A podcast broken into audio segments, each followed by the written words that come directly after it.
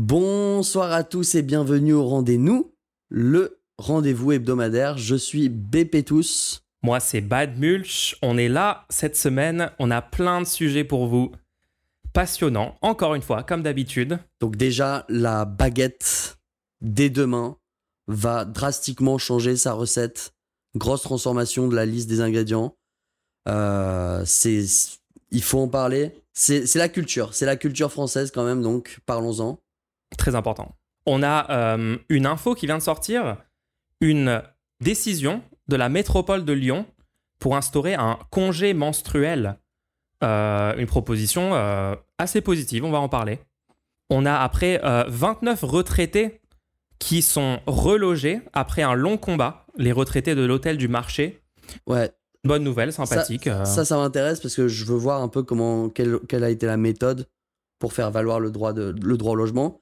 Et on finira avec le sujet des œufs qui sont censés pouvoir fondre. On peut faire fondre des œufs selon en tout cas les intelligences artificielles. Ça va être intéressant. Faire fondre les œufs, d'accord. Mais jingle.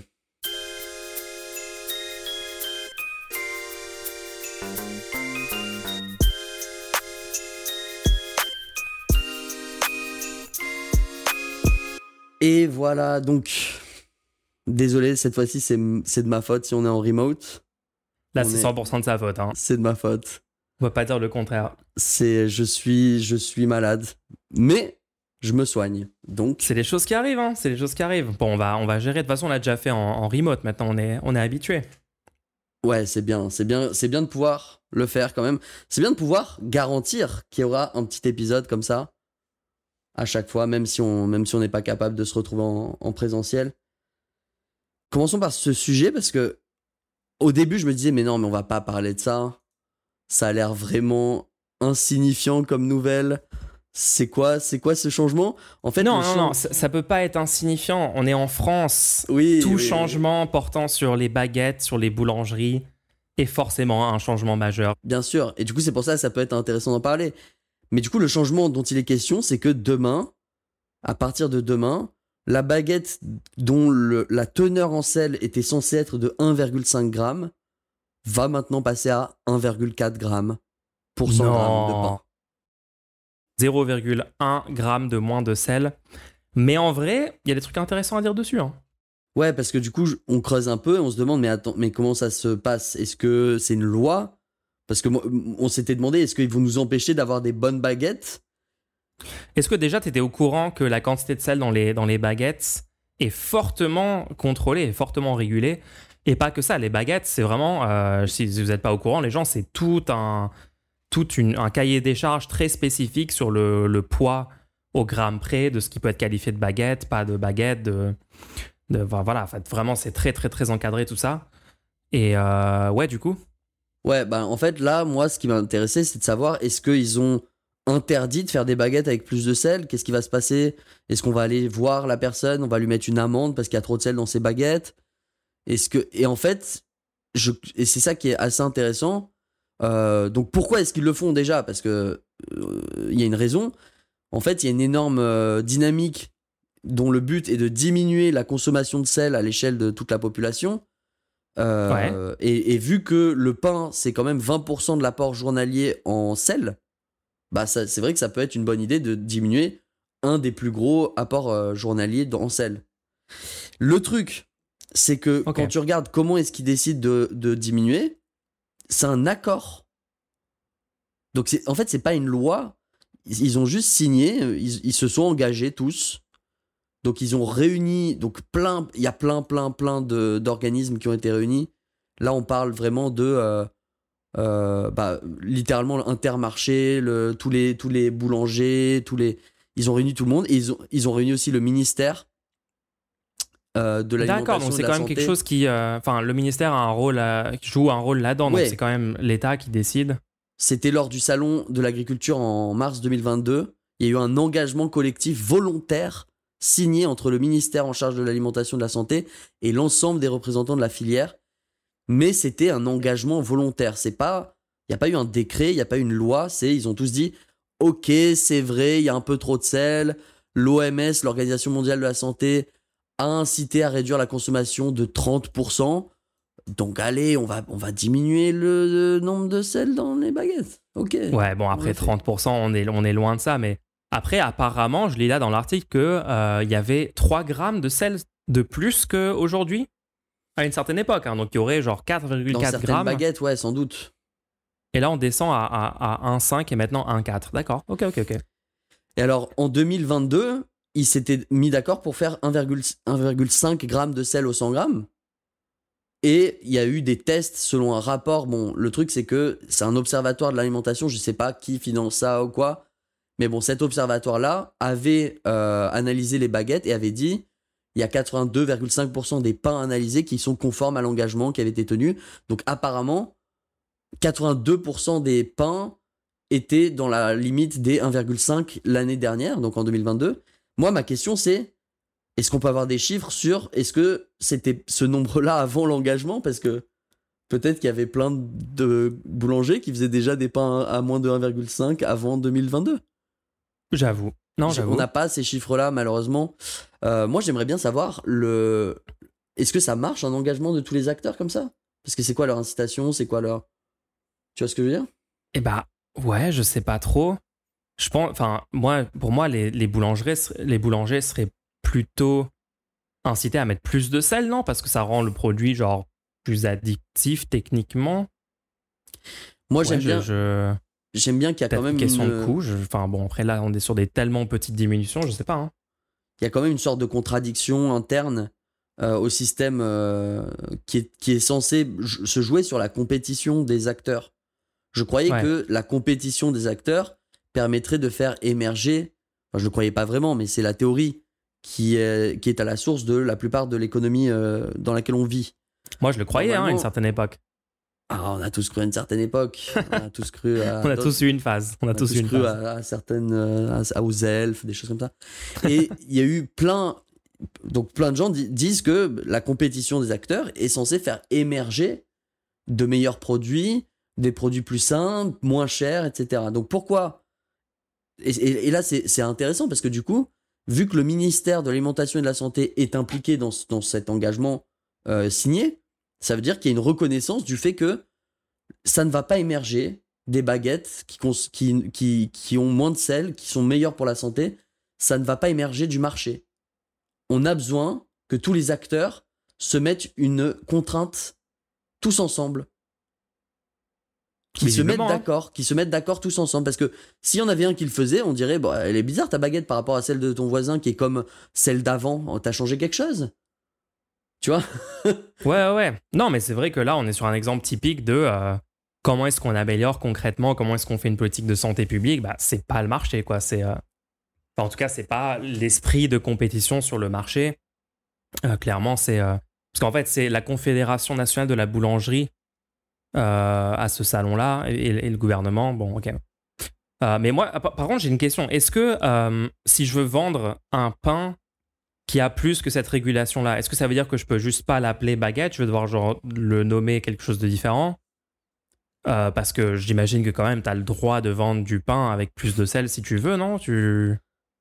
Est-ce que tu as cette info? Ouais, en fait, moi, je suis allé voir comment est-ce qu'ils ont décidé de signer ça. Et apparemment, c'est juste un engagement.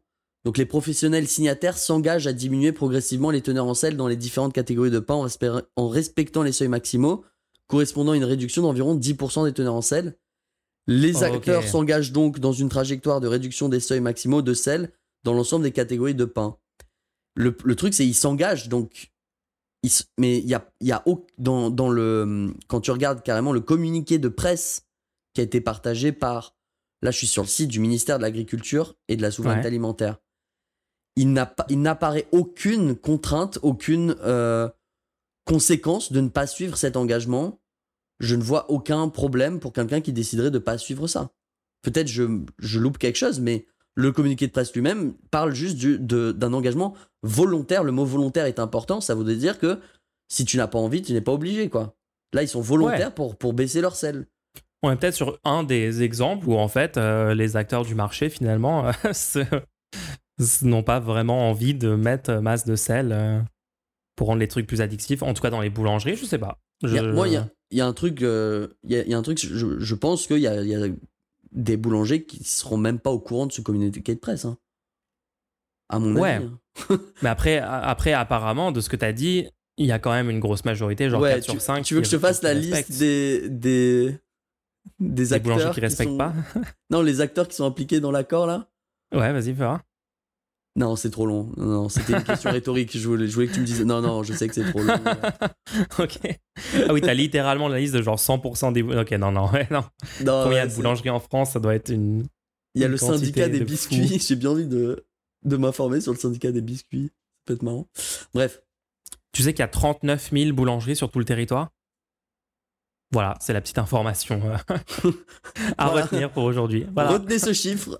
Ça sera au contrôle. Ce sera peut-être au contrôle euh, à la fin de, de la saison de podcast. C'est ça. Combien y avait-il de boulangeries Quelle est dorénavant la teneur en sel des baguettes 3900, 39 000, 39 millions. Ah là là. Ok, bah, ok, bon bah, du intéressant. C'est des petits goûtez- changements comme ça. On vous tient au courant, voilà. Si, ça- si la semaine prochaine, parce que du coup c'est à partir du 1er octobre, donc à partir euh, de la semaine prochaine, allez dans une boulangerie et puis vous fa- faites un, faites un petit prélèvement. Faites un contrôle sur les baguettes, essayez de voir s'ils respectent.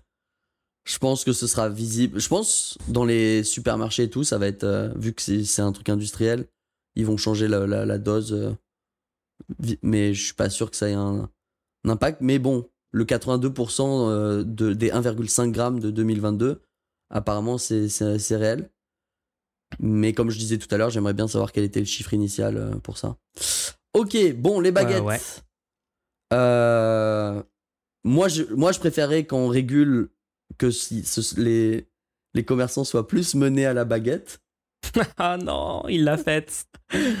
Non, mais- Non, mais sincèrement, sur des, des problèmes de santé, etc., moi, je, je serais pour qu'il y ait des incitations. Je, je suis pas d'accord pour interdire.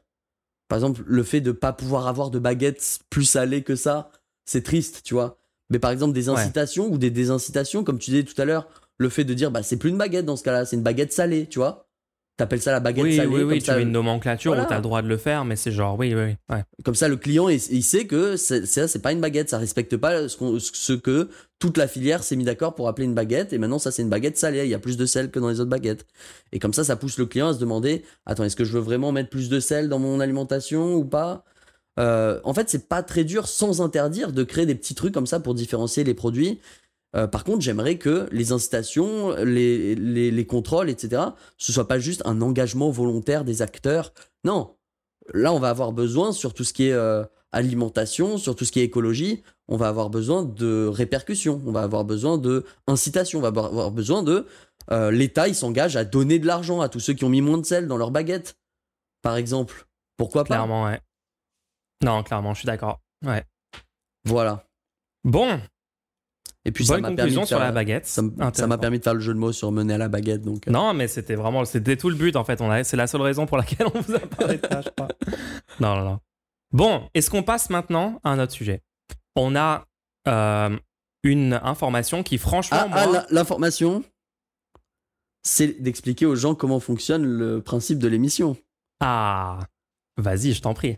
Le principe de l'émission, c'est que si vous aimez le contenu et que vous voulez soutenir ce contenu indépendant, vous pouvez, nous, ce qu'on s'est dit, c'est bon, faire un don, ça- c'est cool, c'est sympa, mais si en plus ça peut servir à quelque chose, c'est encore mieux. Et donc, on vous propose de faire un don sur lerendez-nous.fr ou alors le, le- c'est disponible directement dans le chat pour ceux qui écoutent en direct. Et vous pouvez faire un don et en même temps poser une question. Et pendant le stream lui-même, on répond à vos questions. Euh, on essaie en tout cas. Que- Lâchez-vous vraiment sur les questions. Ouais. hein. Faites ce que vous voulez. Et d'ailleurs, à la fin de cet épisode, vous aurez le petit segment questions-réponses. Il y a déjà, je crois, 4 ou 5 questions. C'est très stylé. Mais vous pouvez continuer à en poser. Et on, on répondra en priorité celles qui sont posées pendant l'épisode. Ok.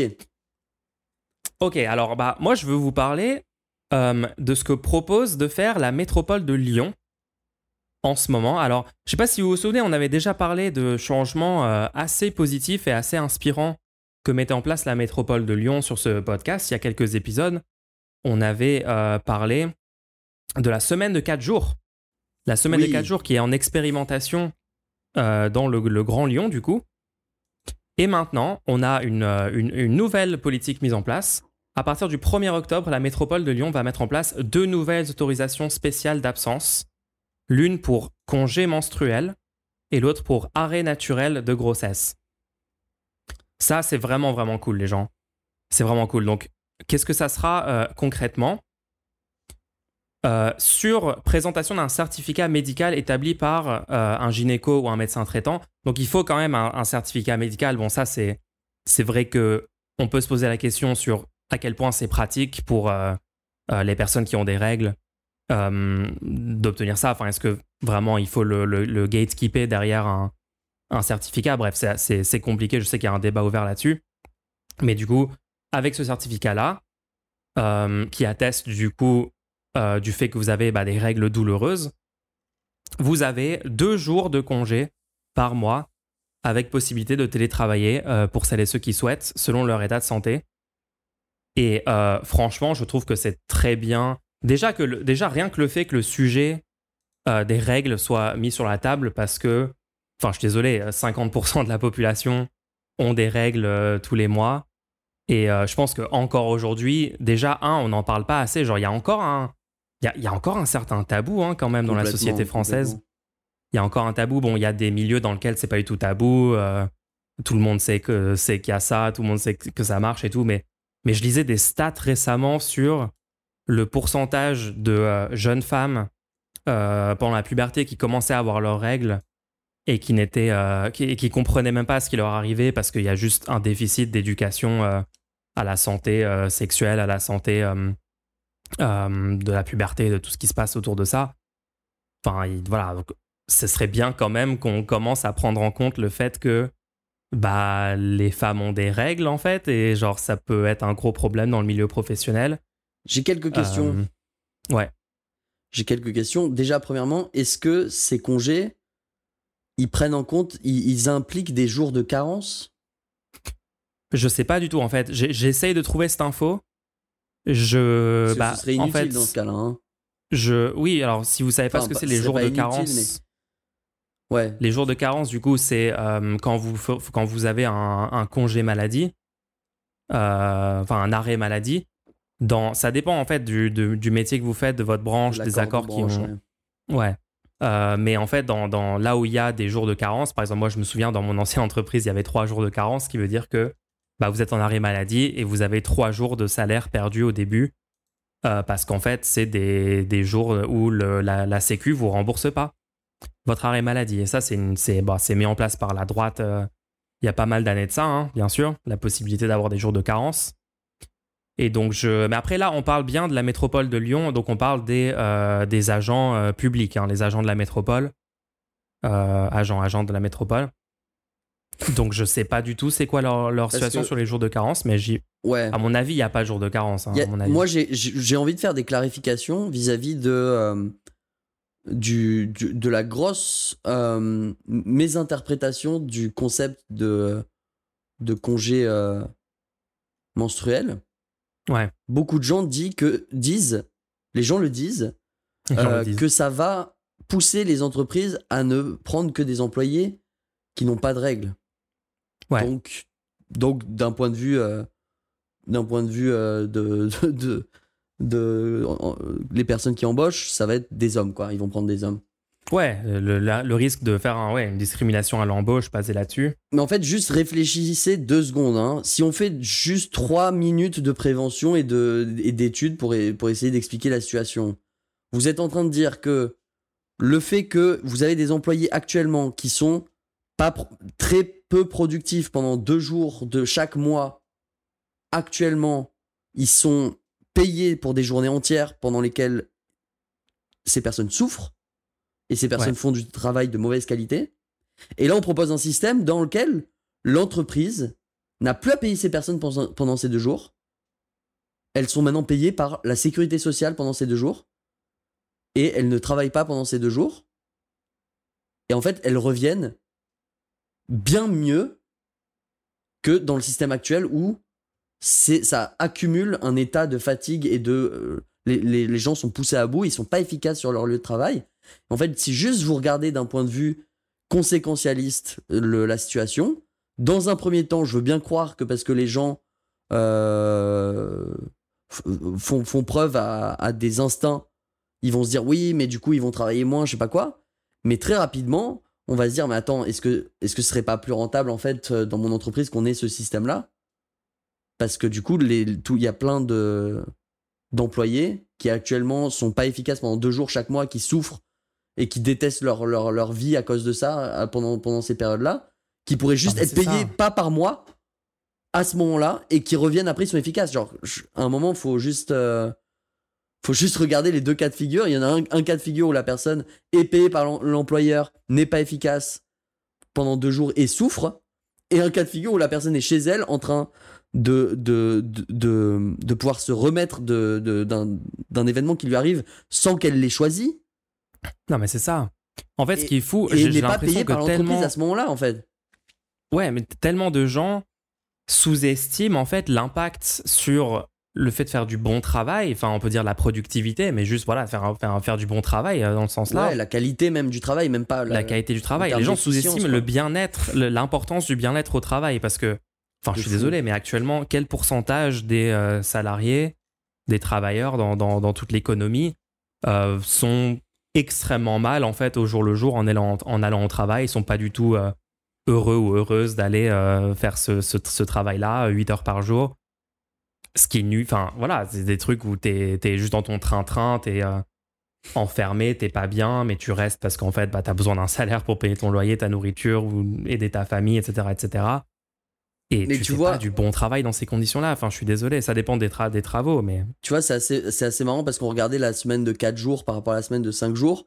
Et on voyait que sur la semaine de 4 jours, l'instinct, ce serait de dire Ouais, mais attends, s'ils travaillent que 4 jours par semaine, ça va être des flemmards, ils vont pas faire du bon travail. Et en fait, Ouais. quand tu regardes, ils sont juste mieux, ils se sentent mieux, ils passent moins de temps dans les transports en commun. Et ils, ils ont plus de temps, qu'ils peuvent, ils peuvent plus compartimenter leur vie en se disant Bah, ça, c'est ma vie, j'ai 3 jours pour moi, je fais ce que je veux. Et ça, c'est mon travail, je peux tout donner pendant 4 jours. Et en fait, les personnes sont plus satisfaites et sont plus efficaces. La productivité a augmenté quand on est passé pour d'une semaine de 5 jours à une semaine de 4 jours. Donc, bah, à un moment, ça. il faut coup, on, comprendre. on a des indicateurs qui nous montrent déjà qu'il y aura sans doute une augmentation de la productivité aussi avec ce genre de, ce genre de mesures, hein, à mon avis. hein. le, le patron, il cherche pas à être gentil en général. Et les pauses, les pauses qui, sont, qui ont été mises en place, etc., il y a un côté qui est parce que c'est- il faut que les personnes puissent être euh, puissent avo- avoir un minimum de d'essence de vie, quoi. Mais il y a aussi un côté où si elles font pas de pause, elles, elles sont moins efficaces, les personnes, en fait. En fait, c'est bien de donner des pauses, c'est bien que la personne puisse manger. Vous savez que à la base, on n'avait pas le, le, le, le, le manger, manger comme ça au milieu de la journée. Oui, la pause, euh, oui, une heure de, obligatoire pour euh, manger le midi, oui. Et en fait, ça, ça, c'est arrivé parce que les ouvriers étaient plus efficaces. Ils, juste, ils avaient mangé, en fait. Donc, on- on- le casse, le casse, le casse-dalle d'apporter sa petite gamelle et de manger le midi, c'était rentable pour, le, pour le, les entreprises d'avoir ça en place. Et ouais. En fait, il y a plein de Et trucs ouais, ouais. où finalement le- la productivité elle augmente quand les gens se sentent bien et sont- se sentent efficaces, se sentent euh, euh, appartenir à quelque chose qui sert à quelque chose, quoi. Mais tellement. Après, moi, je veux quand même ajouter que techniquement, euh, même s'il y avait pas une, même si en fait ça avait un effet délétère sur la productivité, moi je défendrais quand même cette mesure. hein. Euh, de toute façon, je pense que bah c'est juste une question de justice fondamentale en fait, parce que bah t'as pas choisi d'avoir tes règles tous les mois, genre t'as pas choisi d'être né dans, dans avec Ouais, euh, et puis, et puis même, un- ce à un corps-là, moment- donc voilà. à un moment, C'est normal pour moi de compenser ça pour a- assurer un, un bonheur égal pour, pour tout le monde, quoi. Les, les gens qui disent euh, oui, mais ils vont embaucher des hommes à la place, en fait, ça s'appelle de la discrimination, ça peut être repéré assez facilement, et on peut aller derrière toutes les entreprises qui, qui font de la discrimination à l'embauche euh, et avoir des énormes euh, recours judiciaires, euh, ju- genre mettre en place des énormes. comment on appelle ça? Contrôle. Amendes, des Ouais. énormes amendes, des interdictions de pratiquer tant que t'as pas résolu le problème.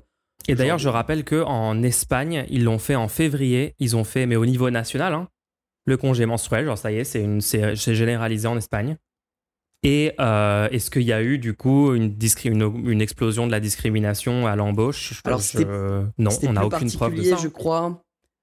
Je crois que c'était plus particulier parce qu'il fallait donc fallait voir son médecin avec euh, un euh, genre montrer que tu il faut que le, le médecin montre que tu aies des souffrances.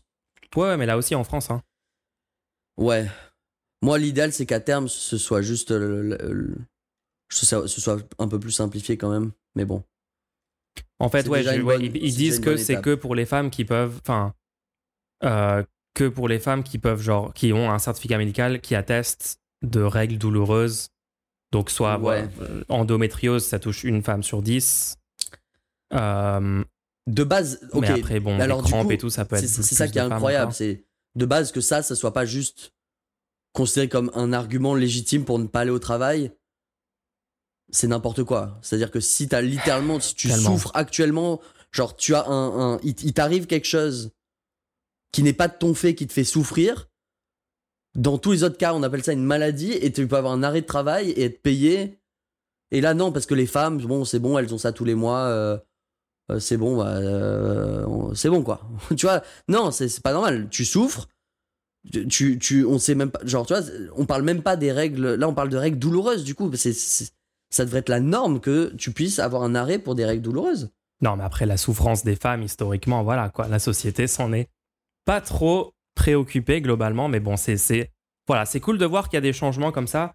Je rappelle que euh, généraliser le congé menstruel, c'est dans le programme de la gauche, hein, c'est dans le, le programme commun de la gauche actuel. Et euh, bah voilà, c'est cool de voir aussi qu'au niveau local, on a des métropoles qui arrivent à mettre en place des choses comme ça euh, en précurseur à l'arrivée de, de la gauche au pouvoir et de, de la généralisation de, de ces choses-là. Et ce qui est cool aussi, c'est que ça nous fait des exemples pour euh, justement toutes les personnes qui vont dire non, non, ça peut pas marcher, ça sera une catastrophe. Bah, en fait, on aura de plus en plus de, de données euh, précises dans les villes où ça a été mis en place et ça, et ça marche bien. quoi. Et euh, t'as t'as vu aussi que Lyon, ils disent qu'ils font ça aussi pour rendre plus attractif le fait d'aller travailler pour euh, la métropole euh, lyonnaise Ah et ouais, pour, euh, ah, bah, pour attirer des, des travailleurs et des travailleuses, tout simplement. hein. Ouais, ouais, ouais. Le, le truc, c'est que c'est pas le seul problème, je pense, vis-à-vis des menstruations. Euh, je pense vraiment qu'il faudrait, si on, a, si on, si on arrivait à, à, me- à, à- à mettre en place des choses au niveau national, je pense qu'il faudrait un, un plan carrément où, parce que moi, moi, je comprends pas pourquoi c'est pas le cas actuellement. Il faudrait un plan pour garantir l'équité vis-à-vis des menstruations. Que toute Totalement. personne soit égale vis-à-vis des menstruations, qu'il y a des droits à des congés menstruels, donc ça, c'est un des pans. Mais il y a aussi la gratuité des produits d'hygiène menstruelle. Totalement, totalement. C'est quoi cette blague C'est central. Hein. où il n'y a pas de remboursement des produits d'hygiène menstruelle C'est- Je ne comprends pas le concept. T'as juste une taxe, genre, ah désolé, euh, en plus d'avoir des règles euh, tous les mois, tu vas en plus payer plus. c'est vraiment le, le, le petit 1-2 euh, punch marrant, quoi. hein. Bref. Euh, Ouais. C'est cool. Bah, c'est bien, ça va dans la lignée des, des 4 jours. Il y avait eu déjà, ils étaient passés de semaine de 5 jours à semaine de 4 jours dans toute la métropole de Lyon. Donc c'est bien. J'espère que ça va continuer. Je- moi, je, moi, je veux que ce soit un segment récurrent sur, cette, euh, sur ce podcast. Ah bah ouais, bien sûr. Quel, aussi, quelle, euh, quelle, quelle réforme a mis en place Lyon pour la métropole? Bah c'est ça, mais aussi ça montre l'importance, les gens, d'aller voter euh, dans les élections locales. Ça, c'est municipal, non? Euh, ouais, c'est les municipales, pour, euh, parce que là, c'est la mairie, du coup, qui est à gauche. Bah ouais, c'est stylé. Et euh, voilà, ça vous montre aussi que, en fait, vo- votre vie peut s'améliorer. Vous pouvez avoir des changements en participant à des élections, même si c'est pas les. les... Parce que souvent, il y a- il y a- on, on a beaucoup plus de gens qui s'abstiennent dans les municipales qu'au présidentiel, par exemple. Les gens ont tendance à négliger les élections qui ne sont pas les présidentielles, hein, les législatives, les européennes. Les européennes, c'est encore beaucoup moins. Mais euh, voilà, petit rappel que, bah, en fait, vous pouvez obtenir euh, des, des avancées, même, euh, même sous un gouvernement Ah, euh, ouais. de droite. Alors, juste un petit les- détail. Parce que on a, on a un, un chat euh, qui, est au, qui, est, qui est là, c'est stylé, euh, et qui nous envoie par exemple que euh, Elisabeth Borne avait annoncé en, le 6 mars 2023 le remboursement des protections hygiéniques. Mais pour, parce que moi je viens de dire, il faudrait le mettre en place. Le fait est que moi je propose de mettre en place un remboursement inconditionnel des produits d'hygiène menstruelle. C'est-à-dire on s'en- fiche de qui tu es, voici tes produits d'hygiène menstruelle. Alors que là, le, pour rappel, hein, ce qui a été pro- parce qu'il y a des effets d'annonce comme ça, le 100% santé pour les lunettes, la dentition. Non, euh, pour les lunettes, le 100% santé, ça va être t'as euh, le choix entre 3-4 montures et euh, un verre sans traitement, tu vois. Bref. Et là, là aussi, il y a des conditions, c'est-à-dire que on est, c'est quoi les conditions? C'est soit pour les moins de 25 ans, c'est, c'est quoi? C'est les, les protections jetables sont exclues du dispositif? Hmm. On, souhaite, on souhaite que chaque femme soit en capacité de choisir les protections qui lui correspondent le plus. Et ce n'est pas toujours les réutilisables. Parfois, les réutilisables ne sont pas adaptés aux conditions de travail, d'hygiène. Bah oui, complètement. Là, c'est que les réutilisables en fait. Donc ça va être les cups, c'est quoi? Du coup, on se retrouve ouais, avec. ça va être les cups et genre les peut-être les, les culottes là. Laisser choisir n'importe quoi. Donc, du coup, super annonce.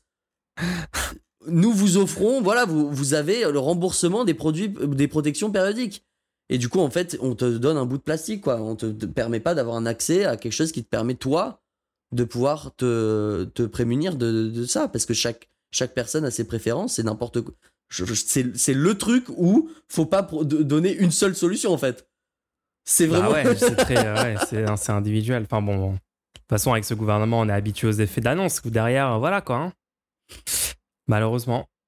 Donc, ouais, c'est réutilisable pour les moins de 25 ans à partir de 2024 un remboursement par la sécurité sociale des protections périodiques réutilisables à partir de l'an prochain pour les moins de 25 ans.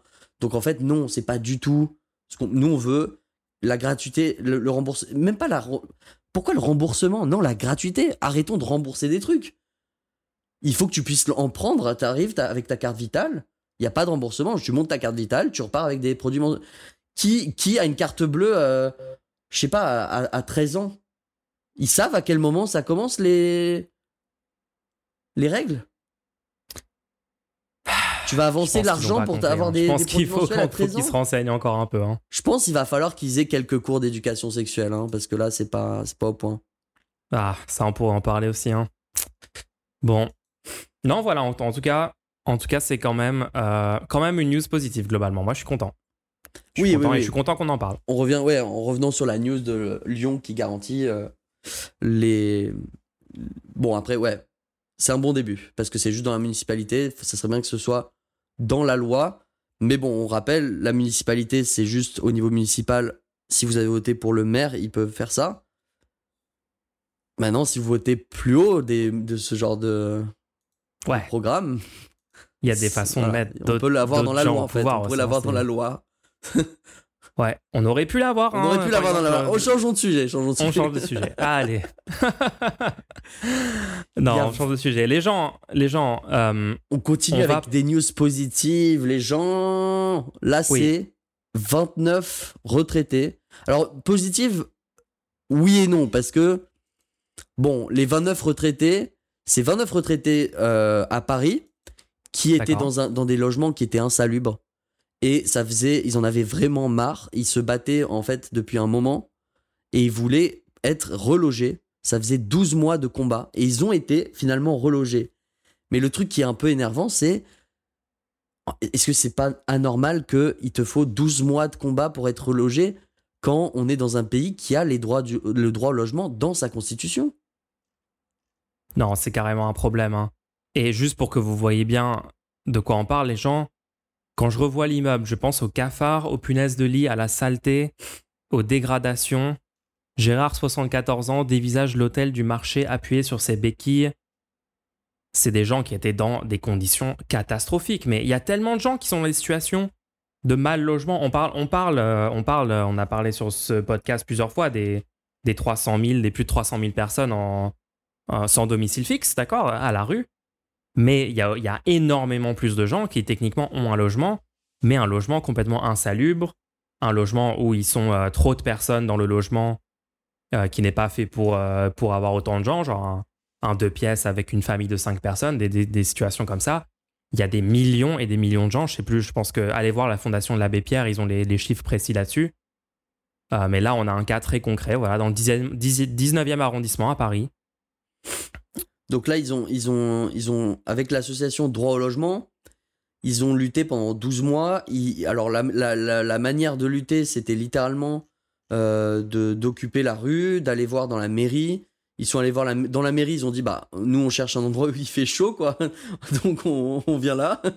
donc ils ont occupé euh, comme ça. Et euh, malheureusement, je crois que c'est en, à force de un peu, euh, je vais dire, faire chier tout le monde. Bah, ils se sont battus, quoi. Ils se sont battus, ils se sont battus, ils ont a rien lâché. leurs demandes. Le problème, c'est c'est fou qu'ils doivent se battre comme ça, quoi. C'est n'importe quoi. Le problème, c'est dans l'article, il est dit, donc là c'est un article sur euh, Street Press, euh, et dans l'article, il est dit que apparemment euh, c'est une victoire en demi-teinte, puisqu'il y aurait eu un- une personne qui serait morte dans un, dans un des logements en- pendant le, les- le combat, quoi. Donc euh, c'est- ça, devrait être, ça devrait être plus automatique. En fait, le- la, la salubrité, une fois qu'on a prouvé que c'était insalubre, parce que là on parle littéralement qu'ils ils avaient froid, ils avaient trop froid, il y avait le, le logement était, était pas salubre, il y avait des, des cafards, des punaises de lit, de la saleté, des dégradations. À partir de là, le logement normalement il est, il est considéré insalubre. Donc à partir de là, c'est des retraités. Et les retraités, euh, bah, ils n'ont pas vraiment les moyens de pouvoir eux-mêmes euh, se lancer dans un projet immobilier. Tu vois Non. Donc en fait, à ce stade, oui, ils ont le droit au logement, ils doivent être relogés, ils doivent, ils doivent avoir une alternative. Mais ça devrait être instantané, ça devrait pas être au bout de 12 mois de lutte. Combien de gens ne mènent pas la lutte et, et acceptent de vivre dans cette condition, Et comme tu disais au début, énormément. Donc va falloir là aussi, on a besoin d'une solution systémique. C'est bien d'aider ce genre de combat, c'est super cool que ces personnes aient pu réussir leur, leur, leur lutte. Ça, ça va être 29 personnes qui ont pu maintenant euh, changer de logement. Mais va falloir vraiment avoir des solutions systémiques pour vraiment.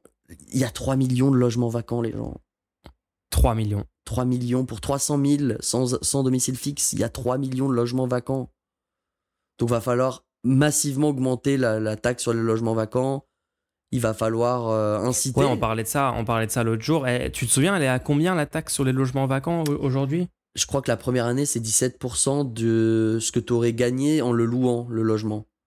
Donc les proprios, ils doivent payer, si eux, ils possèdent un logement vide, ils le mettent pas en, en location. Ouais, si par exemple Le logement correspondant logement, c'était au- au- 550 euros par mois ou 500 euros par mois, tu vois, et ben du Ouais. coup tu vas devoir euh, euh, payer euh, 80 euros pour ne pas pour empêcher des gens de vivre dedans.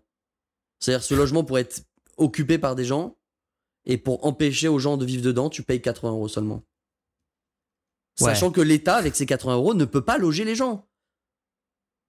80 euros ne, suffit pas pour loger des gens. Donc toi De tu toute façon, on sait que c'est insuffisant parce que le but d'une telle taxe, ça serait de remplir les logements vacants. Et du coup, ce n'est pas fait vu que Oui, le nombre de logements vacants Ouais. augmente. On est d'accord d'année en année, il est en, ça fait en 20 augmentation. ans, ça fait 20 ans qu'il est en augmentation si je, si je mes sources sont bonnes, mais euh, ouais, il voilà. fait qu'augmenter le nombre de logements vacants.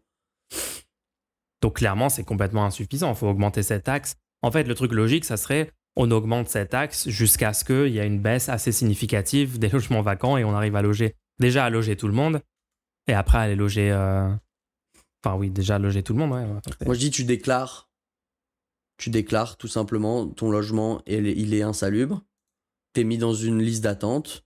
Plus cette liste d'attente est grande, plus la taxe augmente jusqu'à ce qu'elle se vide. Je Pas mal, hein. être pas mal comme concept. Non, mais ouais. Ouais, il faut plus d'intervention, faut de la construction. Il y a beaucoup de gens qui disent faut de la construction. Oui, dans un, dans un premier temps, il va falloir faire de la construction publique de, euh, de HLM. Il va falloir que ces HLM-là, on, on ne puisse pas permettre aux, aux communes de juste payer une amende pour pas en avoir. Parce que c'est le, le- le cas actuellement. Les communes peuvent payer des amendes, ou alors ça a été le cas euh, depuis un, un bon nombre d'années. Les communes pouvaient juste payer des amendes pour ne pas avoir d'HLM sur leur territoire. Non, il faut obli- obligatoirement euh, que les communes aient toutes des, euh, un certain nombre d'HLM et il faut juste les obliger. C'est-à-dire, si- si- s'ils veulent pas le faire, qu'ils prennent aucune, aucun pouvoir décisionnel, qu'ils mettent pas en, en- en place un projet, bah juste l'État lui-même arrive et il met en place le projet. Je suis désolé, à un moment, euh, s'ils veulent pas le faire eux-mêmes, euh, sachant qu'ils doivent respecter un minimum de, de logements sociaux. Les logements sociaux, c'est pas pour faire joli, hein. C'est littéralement, enfin, ça serait bien que ce soit aussi pour faire joli, mais Mhm. c'est littéralement parce que sinon tu es en train de créer un ghetto. Et on veut pas de ghetto. Le, le territoire doit être, euh, doit pas avoir de discrimination géographique sur notre territoire. Je dois pouvoir vivre sur un territoire, dans tout le pays, je dois pouvoir vivre dedans. Je dois pas être exclu du fait que je trouve pas de logement. Parce que ça, sinon, c'est un ghetto, ça s'appelle. Un ghetto de riches. Et ouais. Après, sur le plus long terme, bien sûr, il y a ces politiques-là que tu as dit, mais sur le long terme, Oui, on a une solution. Ça, c'est sur le court terme parce que moi, je pense pas que sur le long terme, il faut continuer à construire. Quand on voit qu'il y a 3 millions de logements vacants, ça fait 10 fois plus que le nombre de, de sans domicile fixe. Euh, la construction, elle est, elle est pas raisonnable parce qu'on voit bien qu'on va, qu'on va, sur la part des logements qu'on est en train de construire, en fait, on est en train de construire des logements qui seront eux-mêmes, il y aura une part qui sera eux-mêmes inoccupée. C'est tellement triste de se dire qu'il y a euh, dix fois plus de logements inoccupés que de logements qui, de personnes qui recherchent. Il y aura toujours un petit, un petit nombre de logements vacants parce qu'il y a toujours. il y a un euh, roulement. Un roulement, on est en train de. Mais en fait, là, le nombre de logements vacants ne fait qu'augmenter. Donc je veux bien qu'il y ait, allez, 200 000 personnes qui sont en train de remettre en vente un logement, en train de déménager. Mais les 2 800 000 restants, je pense, eux, ils peuvent être occupés en, ce moment, tu vois, là maintenant, pendant qu'on entend ouais, parler. c'est ça, c'est vraiment ça, ouais. Et bah du coup, il faut, il faut créer des systèmes parce que nous, on est, moi, je pense que on va devenir les euh, chevaliers blancs de la bourgeoisie. On veut vraiment pas que vous vous fassiez exproprier tous vos biens de force. Ah, on défend, la, on défend les, les rentiers immobiliers sur ce, sur ce podcast. on veut pas que vous fassiez parce qu'à terme c'est en fait c'est ça que, beaucoup de gens ne comprennent pas. À terme tu, vois les, là les, c'était 29 retraités là qui cherchent un logement. Mais le droit au logement il est dans notre constitution en fait. Donc à terme il y a juste des gens qui vont rentrer dans toutes les maisons inoccupées. Genre il y aura un, tel problème de logement les prix seront tellement élevés juste on va mettre des gens dans vos logements les gens vont y aller vont squatter pourquoi? Parce que ce sera pas possible de faire autrement et là vous serez du coup les, les, les, les, les rentiers vous serez exproprié de votre bien. Et c'est, pas normal, moi, je trouve. Hein. Et du coup.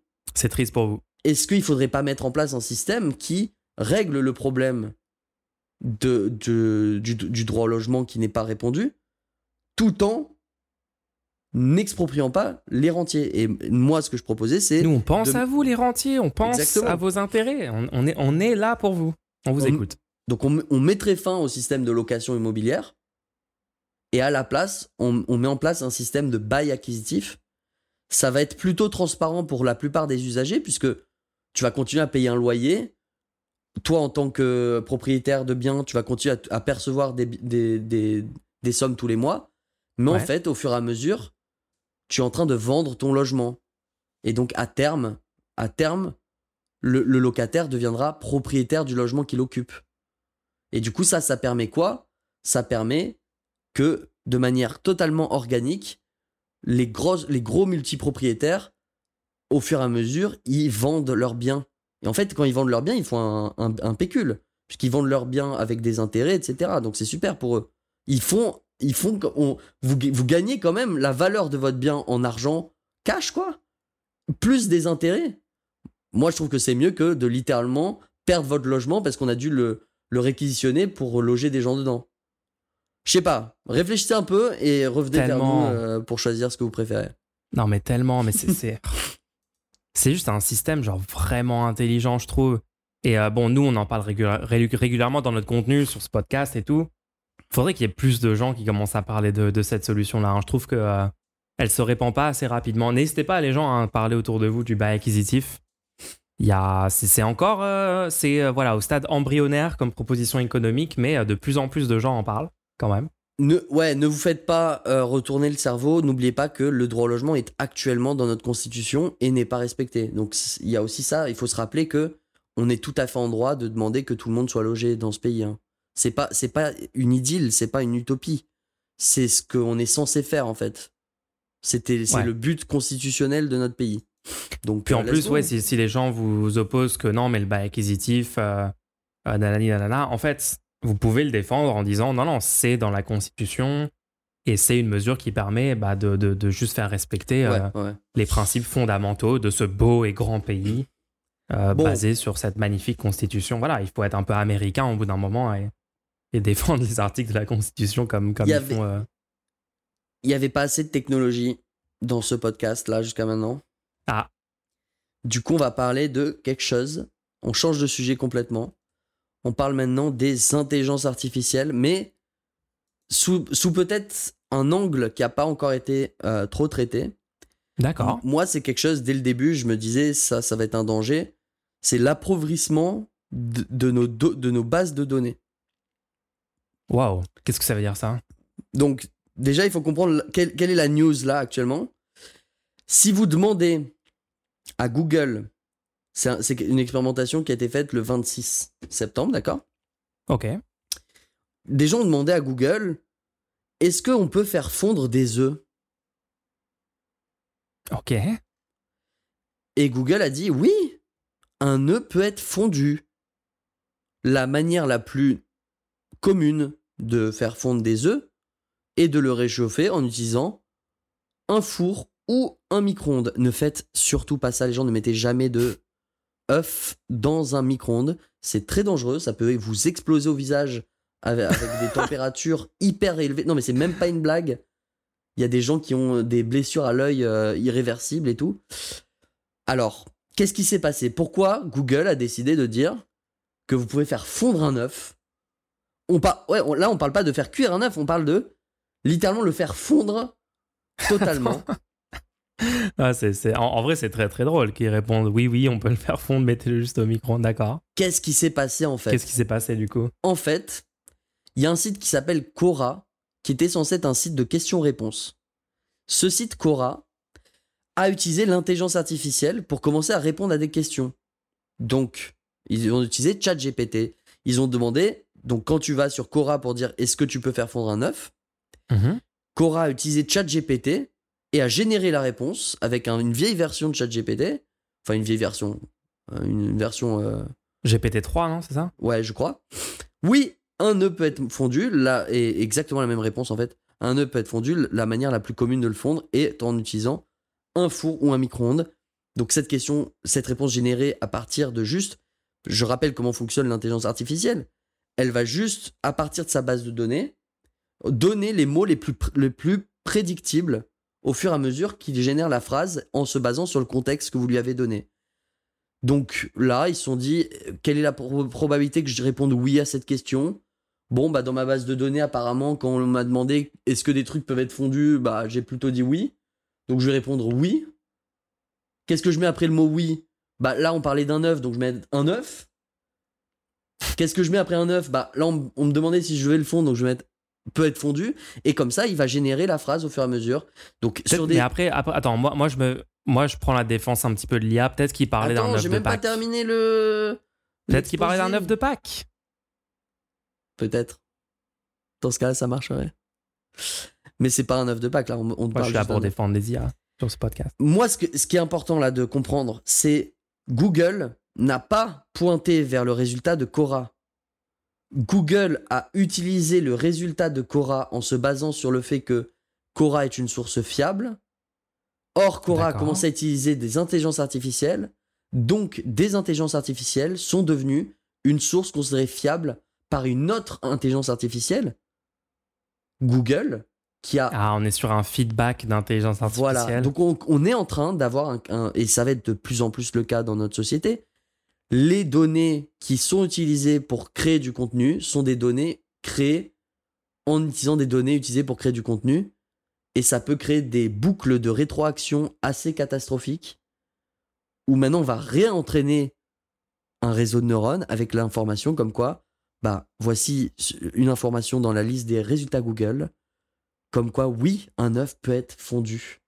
En vrai, c'est assez ouf. hein. C'est vrai que cet exemple-là, ça peut parler, ça peut paraître genre vraiment euh, bête et anodin et tout, mais imaginez ce genre de choses quand vous, je sais pas, vous posez une question sur, je sais pas, la, guerre en Ukraine, sur, je sais pas, la Chine, sur, enfin, des, su- des sujets genre qui vont avoir plus d'importance ou de l'importance vis-à-vis de la politique, vis-à-vis des décisions des citoyens, ou même genre des informations médicales. Imagine, tu dis, euh, est-ce que ce truc-là, euh, c'est safe que je le mange? Et après, Google te répond, oui, parce qu'en fait, euh, c'est basé sur un truc de chat GPT.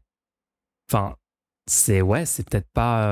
euh, c'est peut-être pas euh, super en fait d'avoir des, des IA qui se qui se répondent en- dans, un, dans un mécanisme de, de rétroaction comme ça, je sais pas. hein.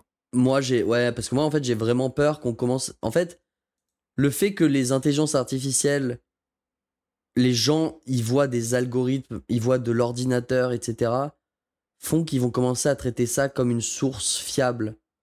Et c'est n'importe quoi. En fait, il faut vraiment comprendre que tu peux considérer que ChatGPT a les biais qu'aurait n'importe quel humain, en fait.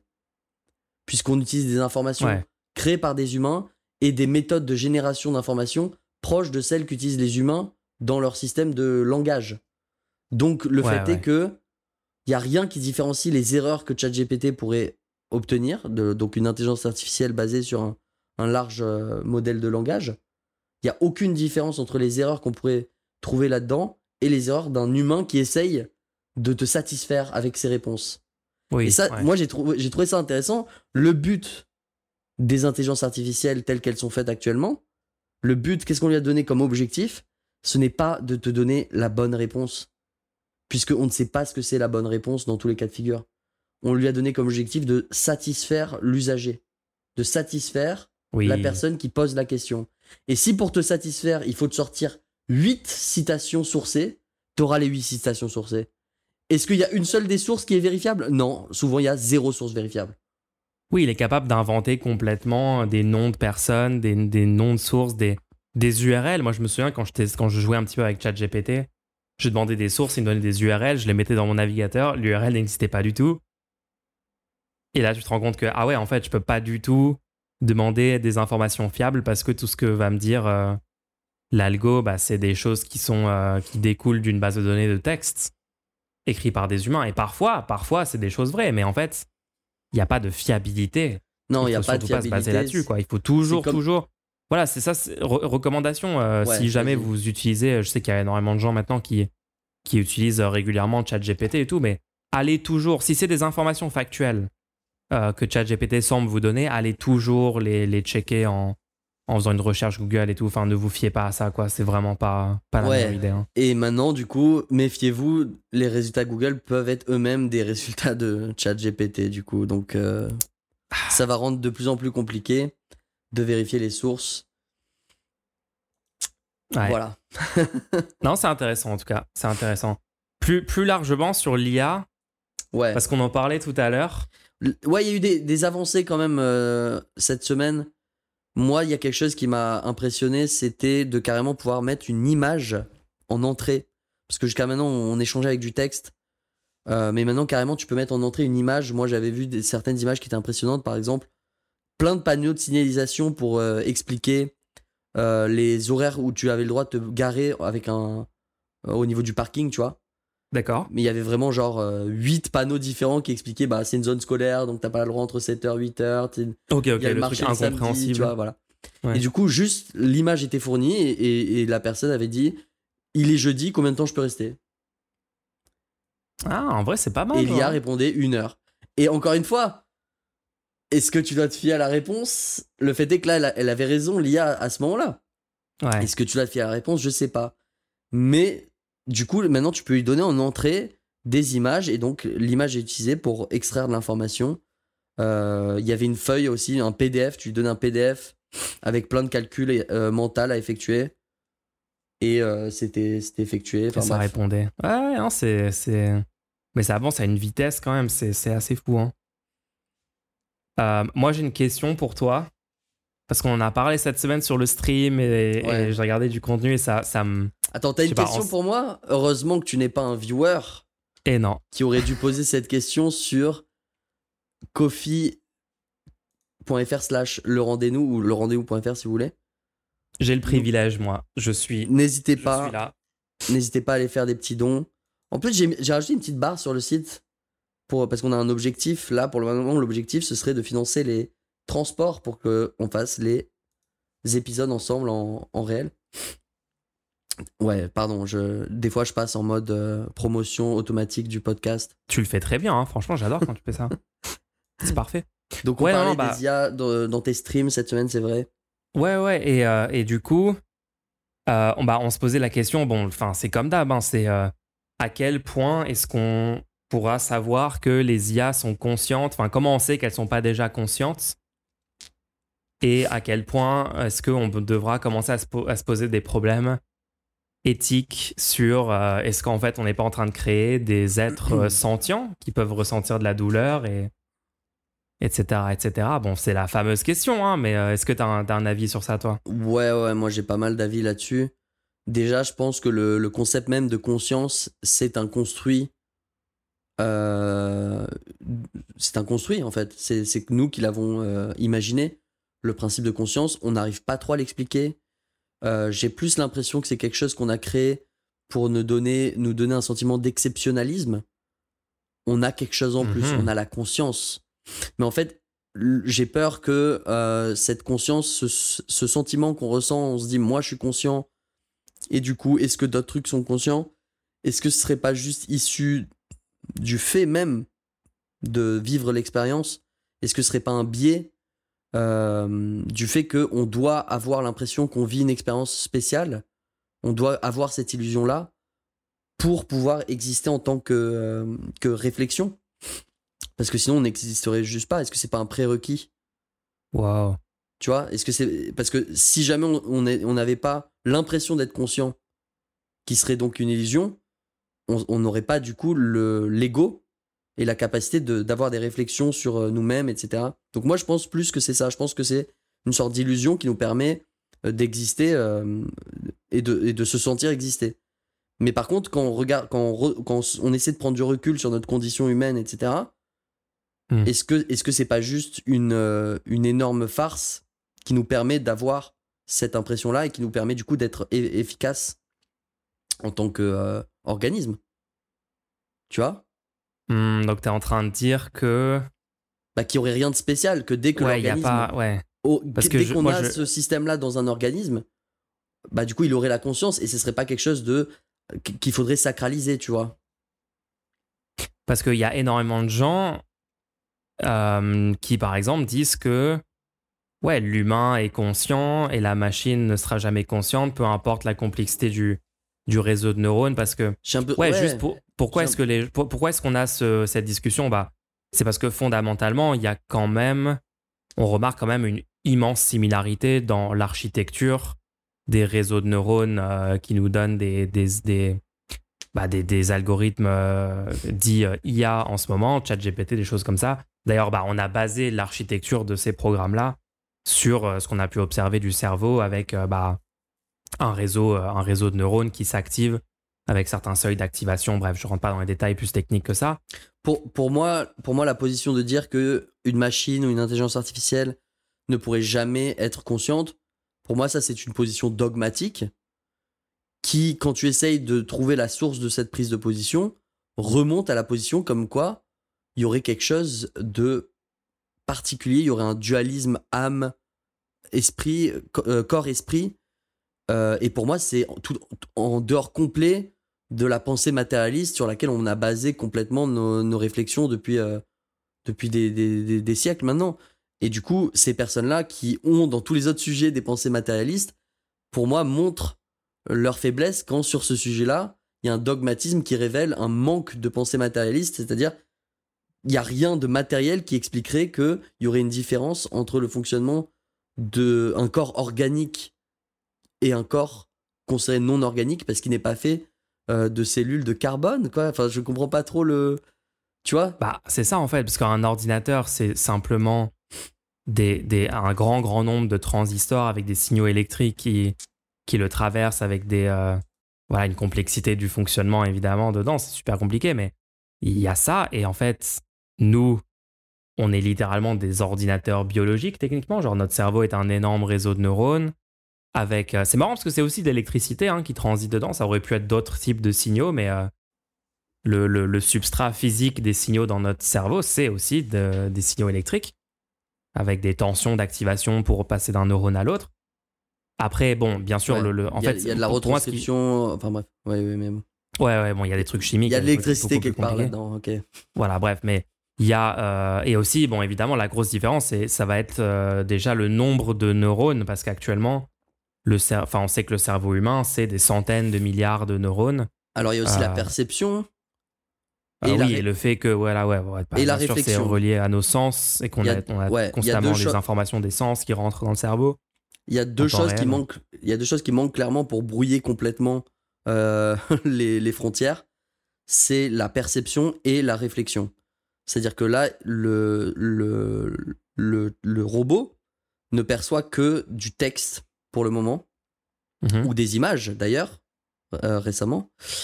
Euh, et Alors qu'il faudrait qu'il y ait une perception beaucoup plus euh, libre. Parce que là, c'est exactement ce qu'on veut que le robot puisse voir. Ouais. Et le- la deuxième étape, c'est la réflexion. Actuellement, il n'y a quasiment pas de réflexion. Qu'est-ce que s'appelle la réflexion?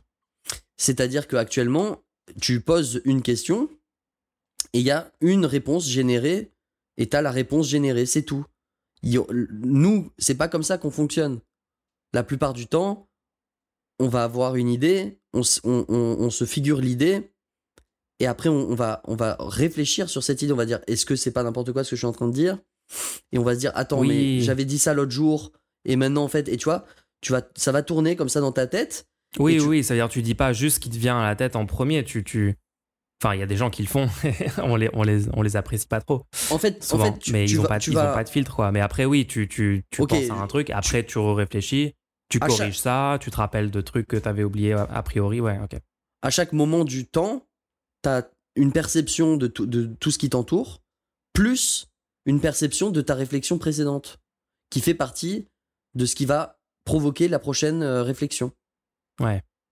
Et ça, actuellement, ça, ça, ça n'y est pas. Et, et, et je pense qu'au moment où on aura euh, de, ce, de ce type d'intelligence artificielle qui sera en, en temps réel en train de réfléchir à ce qui est en train de se passer dans la, dans la conversation que tu es en train d'avoir avec euh, elle, et qui ne dira pas, euh, que tu ne verras pas explicitement, il y aura des pensées propres à l'intelligence artificielle que tu ne verras pas, qui seront utilisées pour être remis en entrée pour le prochain- la prochaine réflexion, et que du coup, à ce moment-là, l'intelligence artificielle sera capable de prendre la parole. C'est-à-dire, au bout au d'une réflexion, l'intelligence artificielle pourrait se dire, eh ben maintenant, je devrais lui demander, j'ai besoin de cette information, donc je vais demander à euh, la personne. Et il y a des, y a des euh, tentatives de, de ce type-là. Ouais, ils ont, dû, ils ont dû déjà tenter ça. Ouais. En fait, elles sont utilisées à des fins euh, hyper productivistes, c'est-à-dire, on va lui demander, on va, la- on va faire travailler l'IA, après on va lui demander de regarder si son travail a été bien fait, euh, pour pouvoir savoir quelles sont les prochaines étapes à faire. Euh, et du coup, ça, ça donne pas beaucoup d'indépendance à l'intelligence artificielle, ça donne juste un moyen de savoir comment lui donner de nouveaux ordres, tu vois. Ouais, bon, en gros, on, on- on- on l'utilise principalement pour faire des sorts d'esclaves, quoi. Ouais. On est reparti sur une phase. euh, on va esclavagiser. euh, Mais voilà, quand, quand, on, se sera, quand on sera à ce stade-là, ce sera compliqué de, de remettre en question une, une forme de conscience quand même. hein. Mais du coup, attends, ça, ça veut dire que éthiquement, pour toi, une fois que, on, enfin, si on va un peu, c'est, enfin, ce que tu décris là, ça semble être pas si loin euh, dans le futur, quoi. Bah après, tu parles d'éthiquement, mais est-ce qu'il y aura une souffrance? Est-ce qu'il y aura est-ce, qu'il y aura vraiment un, un concept de mort? Là, ça, ça, ça devient beaucoup trop compliqué parce que techniquement, Parce que chez les humains, la souffrance, c'est juste des, des signaux électriques dans le cerveau aussi. Donc, est-ce qu'on. Ah, Bah c'est trop dur. on, on verra ça quand ça arrivera, ok? C'est des grosses questions, les gens. Mais c'est trop intéressant. Moi, je trouve ça tellement intéressant. Puis aussi, le, le juste, ça, ça te fait pas flipper de te dire, genre, on est au début de la phase où l'humanité construit des, des intelligences artificielles Non, et peut-être de notre vivant, on va avoir une explosion de tout ça. Ça me fait pas vraiment peur parce que, en fait, on a déjà une explosion d'intelligence. Il y a 7, mi- il y a 8 milliards de cerveaux actuellement, dont une vrai, énorme hein. majorité est meilleure que vous dans plein de domaines, en fait. C'est vrai, hein ouais. Actuellement, c'est ça qui, qui me rend fou. Les gens, ils ont peur, ils disent Quoi? Mais on pourra plus faire des feuilles Excel Actuellement, il y a déjà 4 millions de personnes, 4, mi- 4 milliards de personnes qui sont mieux que vous pour faire des feuilles Excel. Je suis désolé de vous le dire. Et pourtant, vous avez une singularité. Vous avez un rôle que vous, ou que vous voulez jouer au sein de la société qui fait que vous êtes une pièce utile. Tu vois? Hmm. donc moi, moi, ça me fait pas autant peur que ça. Par contre, si, si on fait les cons et qu'on met pas en place une forme de socialisme avant de d'automatiser la plupart des, des tâches euh, qu'on fait actuellement, Ouais. on- là, on, là, on est dans la merde. Parce que là, on, on est en train de créer une situation où un très petit nombre de personnes ont un contrôle euh, total des moyens de production. Et derrière, nous, on n'a plus aucun moyen, on n'a plus aucune. euh, on n'a plus aucun moyen d'avoir un accès aux ressources. Donc après, si vous voulez euh, vous retrouver dans un monde où régler des problèmes est un problème, ce serait dommage, quoi. Tu te rends compte, on a inventé la machine à laver. Ouais. Ça permet de plus aller battre ton linge à la rivière. Mais là, c'était dans un système où battre le linge à la rivière, en fait, c'était chiant, ça. Et c'était pas Ouais. payé. Et du coup, c'était considéré comme une innovation, c'était une bonne chose. On a supprimé ce travail horrible d'aller battre son linge à la rivière. Mais en fait, on peut créer des systèmes dans lesquels toutes les tâches chiantes sont des tâches que, quand elles sont remplacées, on est content. Il suffit de mettre en place un système qui a une, dans lequel il y a une redistribution et une réduction des inégalités qui permet de se dire Ah super, on a réduit le temps de travail nécessaire à l'échelle de l'humanité, donc on va tout- pouvoir tous baisser notre temps de travail à l'échelle individuelle. Mais pour Oula, est-ce que tu proposes, euh, c'est l'URSS là? On a déjà essayé, ça n'a pas marché Non, non, non, c'est ce qu'on fait. euh, C'était d'ailleurs euh, les propositions des, des libéraux. C'était euh, les libéraux disaient que euh, au jour d'aujourd'hui, on serait à 20 heures de travail par semaine. hein. Le, le problème, c'est que euh, les Ah, ça, libéraux, ils croyaient qu'on serait pas débiles, en fait. Les vrais libéraux dignes de ce nom. Absolument. Ouais, j'espère qu'on vous a pas perdu, les gens. Mais on, On est vous loin. retrouve. On vous retrouve, puisque là, c'est la- le segment questions-réponses avec les auditeurs. Je suis, Ouais. je suis fier de la transition. Ouais, ouais, on a plein de questions en plus cette semaine, elles sont pas mal. Euh, bah alors, let's go. On a une première question sur les, les brevets et tout, ça c'est intéressant. Pensez-vous qu'il faut. Attends, 100 attends, attends, attends, attends, attends. Ah, Tu mets pas une petite pause pour. euh, Parce que les gens, ils ont dit, ils voulaient carrément un petit segment audio quand on passait au, au segment questions-réponses. Ah, ils veulent, un, ils veulent un deuxième jingle. Un truc du En vrai, on style. peut euh, faire. quelque chose comme ça. Genre, segment questions-réponses. Sais, avec On la voix de faire- ouais, on peut rareté, faire- tu vois. Ouais. Et maintenant- attends, attends, attends. Et maintenant, le segment questions-réponses. Question-réponse. tu sais, il faut, il faut le redire, mais chuchoter Oui. après. c'est le truc le plus arté de tous les temps. Ok, Ah, c'est bon. C'est bon, on peut, on peut y aller. On peut, maintenant, Euh, on peut poser la question. Pensez-vous qu'il faut 100% abolir les brevets? Que tout soit open source, open data, licence commune, libre de droit, etc. afin de libérer l'innovation, la circulation des résultats de recherche pour l'intérêt général et l'intelligence collective on avait, déjà, on avait déjà répondu un peu à ça, non? Je Alors, avait- on avait parlé des brevets. C'était, c'était euh, tangentiel. On avait répondu à une question très proche. Du coup, moi, je propose qu'on y réponde sur ce qu'on n'avait pas répondu la dernière fois.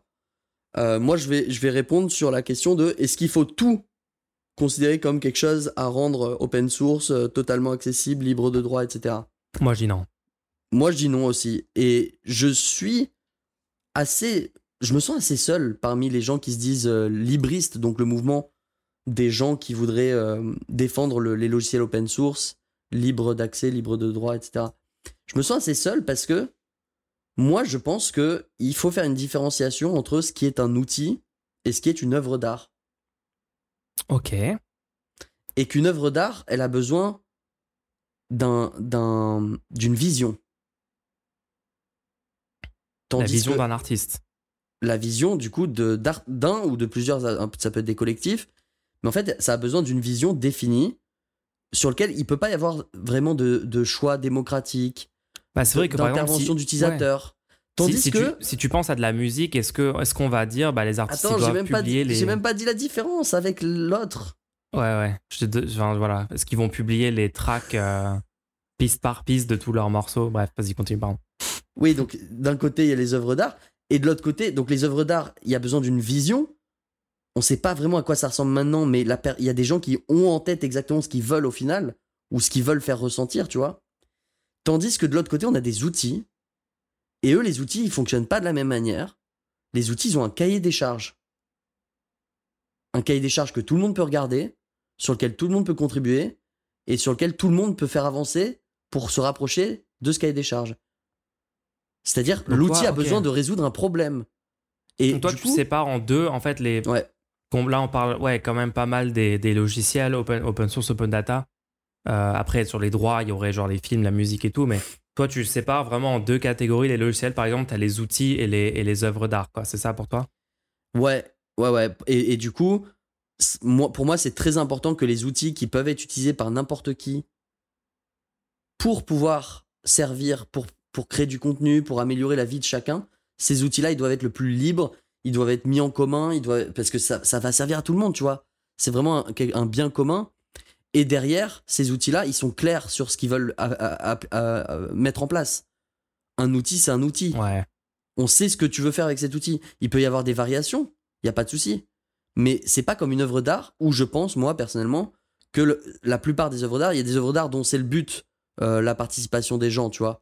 Mais la Tu plupart mettrais des les jeux vidéo dans les œuvres d'art, bien sûr. je- bien sûr que les jeux vidéo sont des œuvres d'art. Donc ce serait, les, les œuvres d'art, c'est tout ce qui est un, un- un aspect artistique. Et du coup, les œuvres d'art, pour moi, du coup, il y a une vision. Et je pense que la participation, euh, oui, c'est ça. Mets tous les layers de Mona Lisa euh, en libre accès pour euh, et chacun fait un fork de Mona Lisa euh, en proposant. Est-ce que du coup, est-ce que ça aurait la résonance quand c'est noyé dans toutes les, les propositions différentes? Est-ce qu'on aurait la résonance de se dire c'est ça en fait qu'on voulait faire? C'était pas juste une image de quelqu'un, tu vois, genre. Après, il y a des gens qui disent que les jeux vidéo, euh, avec le, le code pas libre, ça fait que c'est difficile pour les gens de développer des mods. Euh, et que, est-ce que ça serait pas plus simple si c'était euh, open source? Bon, après, les modeurs, ils arrivent à faire des choses Ouais, mais incroyables, même mais avec du code coup, c'est là, c'est là que c'est là qu'il y a un désaccord. Est-ce que, est-ce que les modes, est-ce que c'est, est-ce que c'est une bonne chose les modes? Bah, tu peux voir comme des œuvres d'art qui, euh, Est-ce que qui c'est pas viennent une, se greffer à d'autres œuvres d'art pour les améliorer ou les modifier, tu vois? Mais est-ce que, est-ce que la, en fait, moi, mon problème, c'est, est-ce que si les modes, au lieu que ce soit des choses à la marge, parce que tu, as- tu as remarqué qu'on parle de modification. Ouais. Est-ce que si c'est des choses à la marge, ça permet quand même de reconnaître le statut de voilà ce que la, le- le- les créateurs voulaient proposer. Et après, si vous voulez, vous pouvez euh, divertir de, cette création et euh, utiliser des modes pour faire une, pour voir ce que d'autres choses qui sont possibles, tu vois.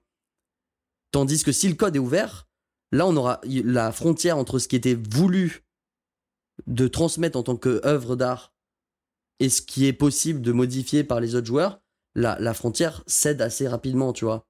Ouais, donc tu vas plus avoir genre des, des équipes de modeurs hyper dédiées qui vont faire un, un truc spécifique, mais tu pourras avoir genre tout enfin n'importe qui peut arriver, modifier plus- des valeurs ouais, d'une on sait- variable, On sait plus c'est quoi le jeu. en compiler, fait. faire un jeu, on sait plus. Ouais. Parce qu'il ouais y a, des- y beaucoup 400 de 000 jeux. versions du jeu, ouais. Il y a beaucoup de jeux. Parce que là, on, on est parti sur les jeux, mais ça pourrait être pareil pour la musique. Il y a beaucoup de jeux. En fait, il y a, il y a des passages dans le jeu qui sont pas marrants. Il y a des passages dans le jeu, il y a beaucoup de joueurs qui veulent que ce soit retiré, modifié, Ouais, c'est vrai. Enlevé carrément. Par exemple, des, Sauf des- que options l'intention. Sauf que, Ouais. des fois, ça fait partie de l'œuvre. C'est-à-dire que, je vais donner un exemple tout bête. Animal Crossing, il y a énormément de trucs chiants dedans.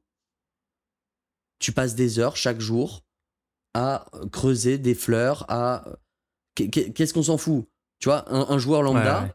un joueur lambda, il disait non, moi je veux pouvoir aller à, à cet endroit-là, appuyer sur un bouton, j'ai infini argent et comme ça je peux acheter n'importe quel. Parce que moi je veux juste décorer mon île.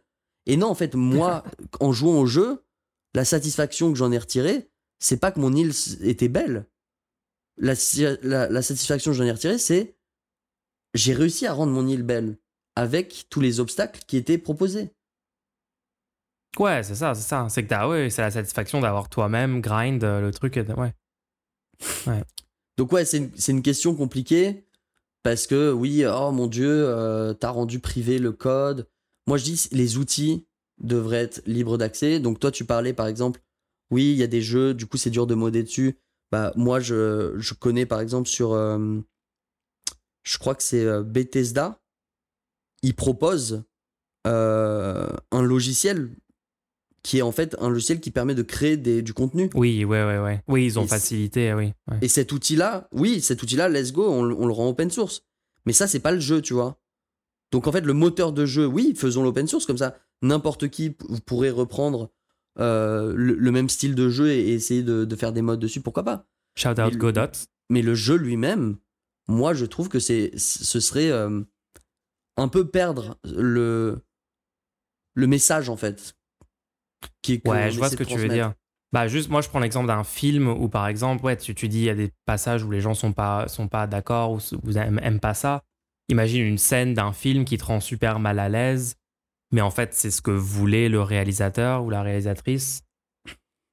Est-ce que tu vas dire bah maintenant tout le monde peut genre enlever cette partie-là du film? Techniquement, les gens peuvent le faire aujourd'hui, c'est pas très très dur, mais ouais, je vois le je, je vois le le, le, le, le, truc, ouais.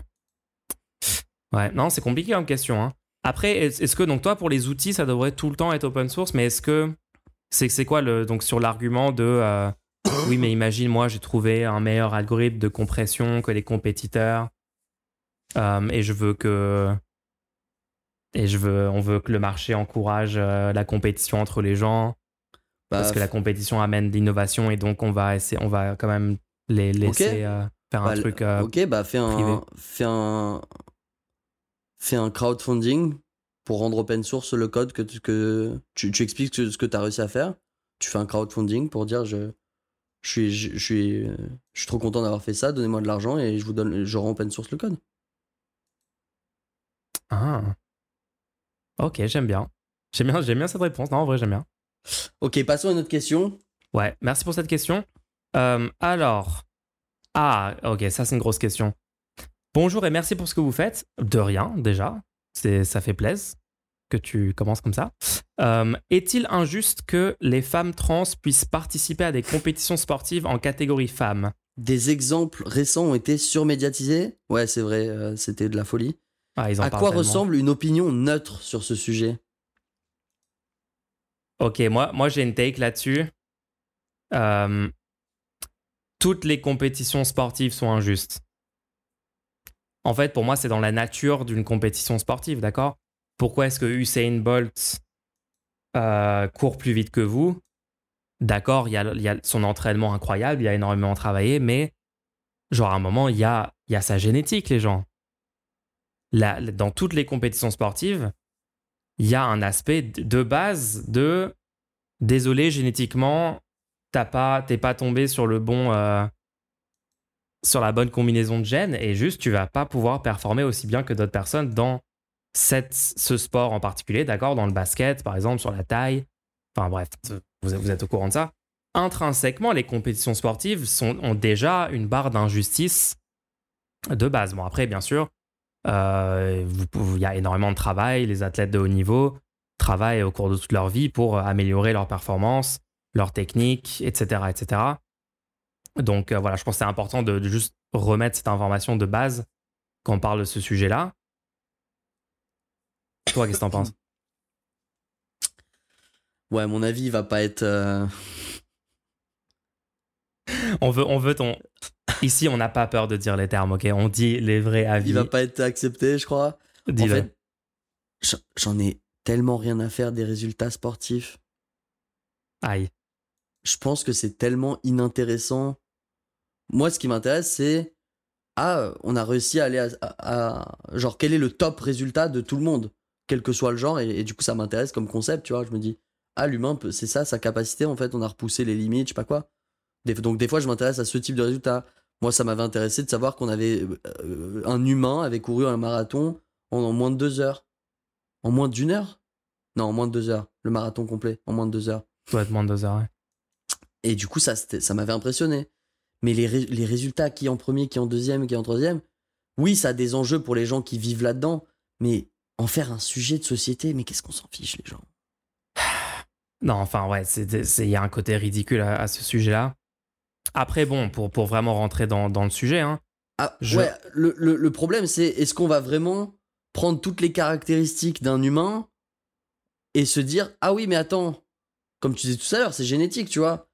Oui, mais attends, moi j'ai pris la chroma, chromato. euh, je sais plus comment on appelle, pour voir tous les chromosomes de la personne. ouais. Et vu que la personne a ce chromosome-là, ce chromosome-là, ce chromosome-là, c'est des gènes qui, qui, sont, qui sont exprimés, des allèles exprimés, et ça, ça veut dire que cette personne a plus de chances qu'un autre joueur. Est-ce qu'on on doit du coup pas lui rajouter un handicap? Et qu'est-ce qu'on fait? Ben, Du coup, on, on fait quoi? On... Parce que là, c'est pas une question du genre, du coup. On remet en question complètement le concept même de compétition sportive. Comme tu disais tout à l'heure. Du coup, oui, C'est ça. bah dans ce cas-là, cette personne-là, même chez les hommes, vous regardez chez les hommes, il y a des hommes qui ont plus de testostérone que les autres hommes. Il y a des catégories d'expression genrée Totalement. dans un même dans un même euh, sport, dans un même genre. Vous, vous allez avoir des femmes, par exemple, qui vont avoir un taux de testostérone plus élevé naturellement, naturellement Bah plus élevé sûr. que ce qui est considéré légitime parce qu'ils ont mis en place des niveaux de testostérone pour les personnes trans pour dire si vous êtes au-dessus de ce niveau de testostérone là, vous n'avez pas le droit de concourir. con- concourir. J'ai bugué là, mais c'est bon. Concourir, ouais. Oui, oui, ils ont Et en carrément fait, mis ça et ça a trouvé- discriminé des femmes qui ont Voilà. beaucoup de testostérone, notamment des femmes noires. Notamment des femmes noires, comme euh, par hasard. marrant, euh, quoi, hein. le- le- les systèmes sont pas du tout adaptés pour les femmes noires, mais bon. Et du coup, en fait, ce qu'on, ce qu'on- on se rend compte que oui, il y a des gens qui ont plus de testostérone, oui, ça, ça leur donne un avantage compétitif, oui, ça s'appelle le sport. Et oui, c'était tout le monde n'est pas censé euh, avoir sa, sa capa- le- la chance de gagner dedans. euh. Qu'est-ce que vous voulez que je vous dise? Et gens aussi, un, un ouais. autre appel. Un autre appel, c'est euh, les femmes trans euh, qui transitionnent euh, en prenant des hormones. Enfin, juste quelques mois et ensuite quelques années sous œstro. Je ne sais pas si vous vous, vous vous rendez compte de l'effet que ça a sur le corps.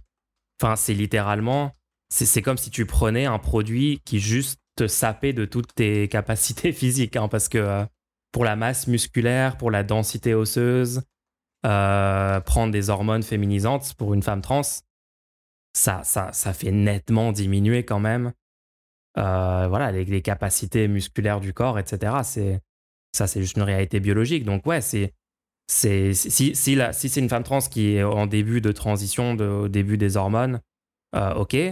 Mais genre, au bout d'un certain temps, j'ai, les, les études que j'ai lues là-dessus, parce qu'en fait, le problème, c'est qu'on a des études là-dessus, euh, mais qui sont sur des données euh, très, très, très faibles, parce que y a tellement, ça concerne tellement peu d'athlètes, les gens. Enfin, réfléchissez déjà, les personnes trans, au sens large dans la société, c'est quand même une, très petite minorité. Ça dépend de, ce que vous prenez en compte, mais en tout cas, les personnes trans qui transitionnent euh, médicalement en prenant des hormones et tout, c'est, c'est vraiment pas beaucoup de gens.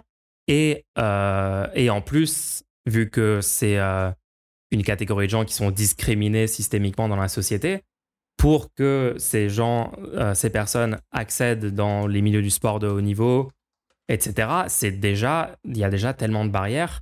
Et donc, au final, on se retrouve avec des, un- nombre de, femmes trans. Parce qu'évidemment, pour les hommes trans, euh, ça, on n'en parle jamais de ce sujet-là, parce que du coup, ça, les, transphobes là-dessus peuvent pas s'en servir pour euh, attaquer les, personnes trans. hein. Mais donc, ça concerne tellement peu de gens, c'est tellement peu l'échantillon de gens, qu'on a beaucoup de mal à, à faire, à, à connaître scientifiquement à quel degré euh, les femmes trans gardent un, techniquement un avantage parce qu'elles ont, euh, enfin, quand elles n'ont pas pris de bloqueur de puberté, elles, sont- elles ont traversé une, une puberté euh, masculine et du coup, plus de densité osseuse, plus de masse musculaire, etc. Enfin, d'autres facteurs qui améliorent ta, tes performances sportives techniquement. Et du coup, Mais bon, après, après, on peut aussi remettre en question les catégories. Pourquoi est-ce qu'on fait des catégories hommes-femmes? Enfin, dans certains sports, c'est pas que ça. Il y a des catégories de poids aussi, parce qu'on s'est dit, c'est pas juste de faire, euh, de mettre des boxeurs de 120 kilos face à des boxeurs de 60 kilos, etc. Donc, ouais, il y a toujours eu ce truc-là de dire euh, comment est-ce qu'on découpe les catégories pour rendre le sport euh, entre guillemets plus juste. Enfin, c'est un peu sans fin comme truc, quoi. Est-ce que c'est vraiment si important que ça dans la société? Bref. T'as autre chose à dire là-dessus ou pas? Non, mais moi j'en ai, j'en ai à peu près rien à faire de. Ouais, bon, bref, Je, je vois Voilà. juste que c'est un moyen de créer des paniques morales. Oh totalement. mon dieu, regardez, ils sont en train de voler des places à des femmes, euh, je sais pas quoi. Euh, bon. Non, en fait. Moi, je dis les femmes cis, faites mieux. hein. c'est mon avis final sur la question. Je, je comprends même pas l'avis du coup. Bref. On passe à la prochaine Tu question. vas On a. Non, non, non, j'expliquerai pas. On a une question. Ah, question pour Mulch. Quelles sont tes recommandations en marque de casquettes? Ça, c'est compliqué. Bah, euh, en marque, genre, je, fais- je dois vraiment faire la promo de marque. Moi, je dis acheter les, les, les casquettes euh, golf de Tyler, le créateur. Voilà, non, non, je sais pas. J'ai, je sais pas, Van Dutch, apparemment, c'est à la mode, j'en sais rien. Maintenant que c'est à la mode, ne les achetez pas parce que sinon vous faites comme tout le On monde. ne commande pas des marques. Mais c'est Moi, je- littéralement la question. La personne a payé pour que je donne des noms de marques. Moi, je vois ça comme un. C'est comme une sponsor, Hmm. tu vois. Je suis pas à payé l'aise pour- avec le fait de recommander des marques, moi. hein. je, crois, Bon. je, crois que, je crois que je vais devoir.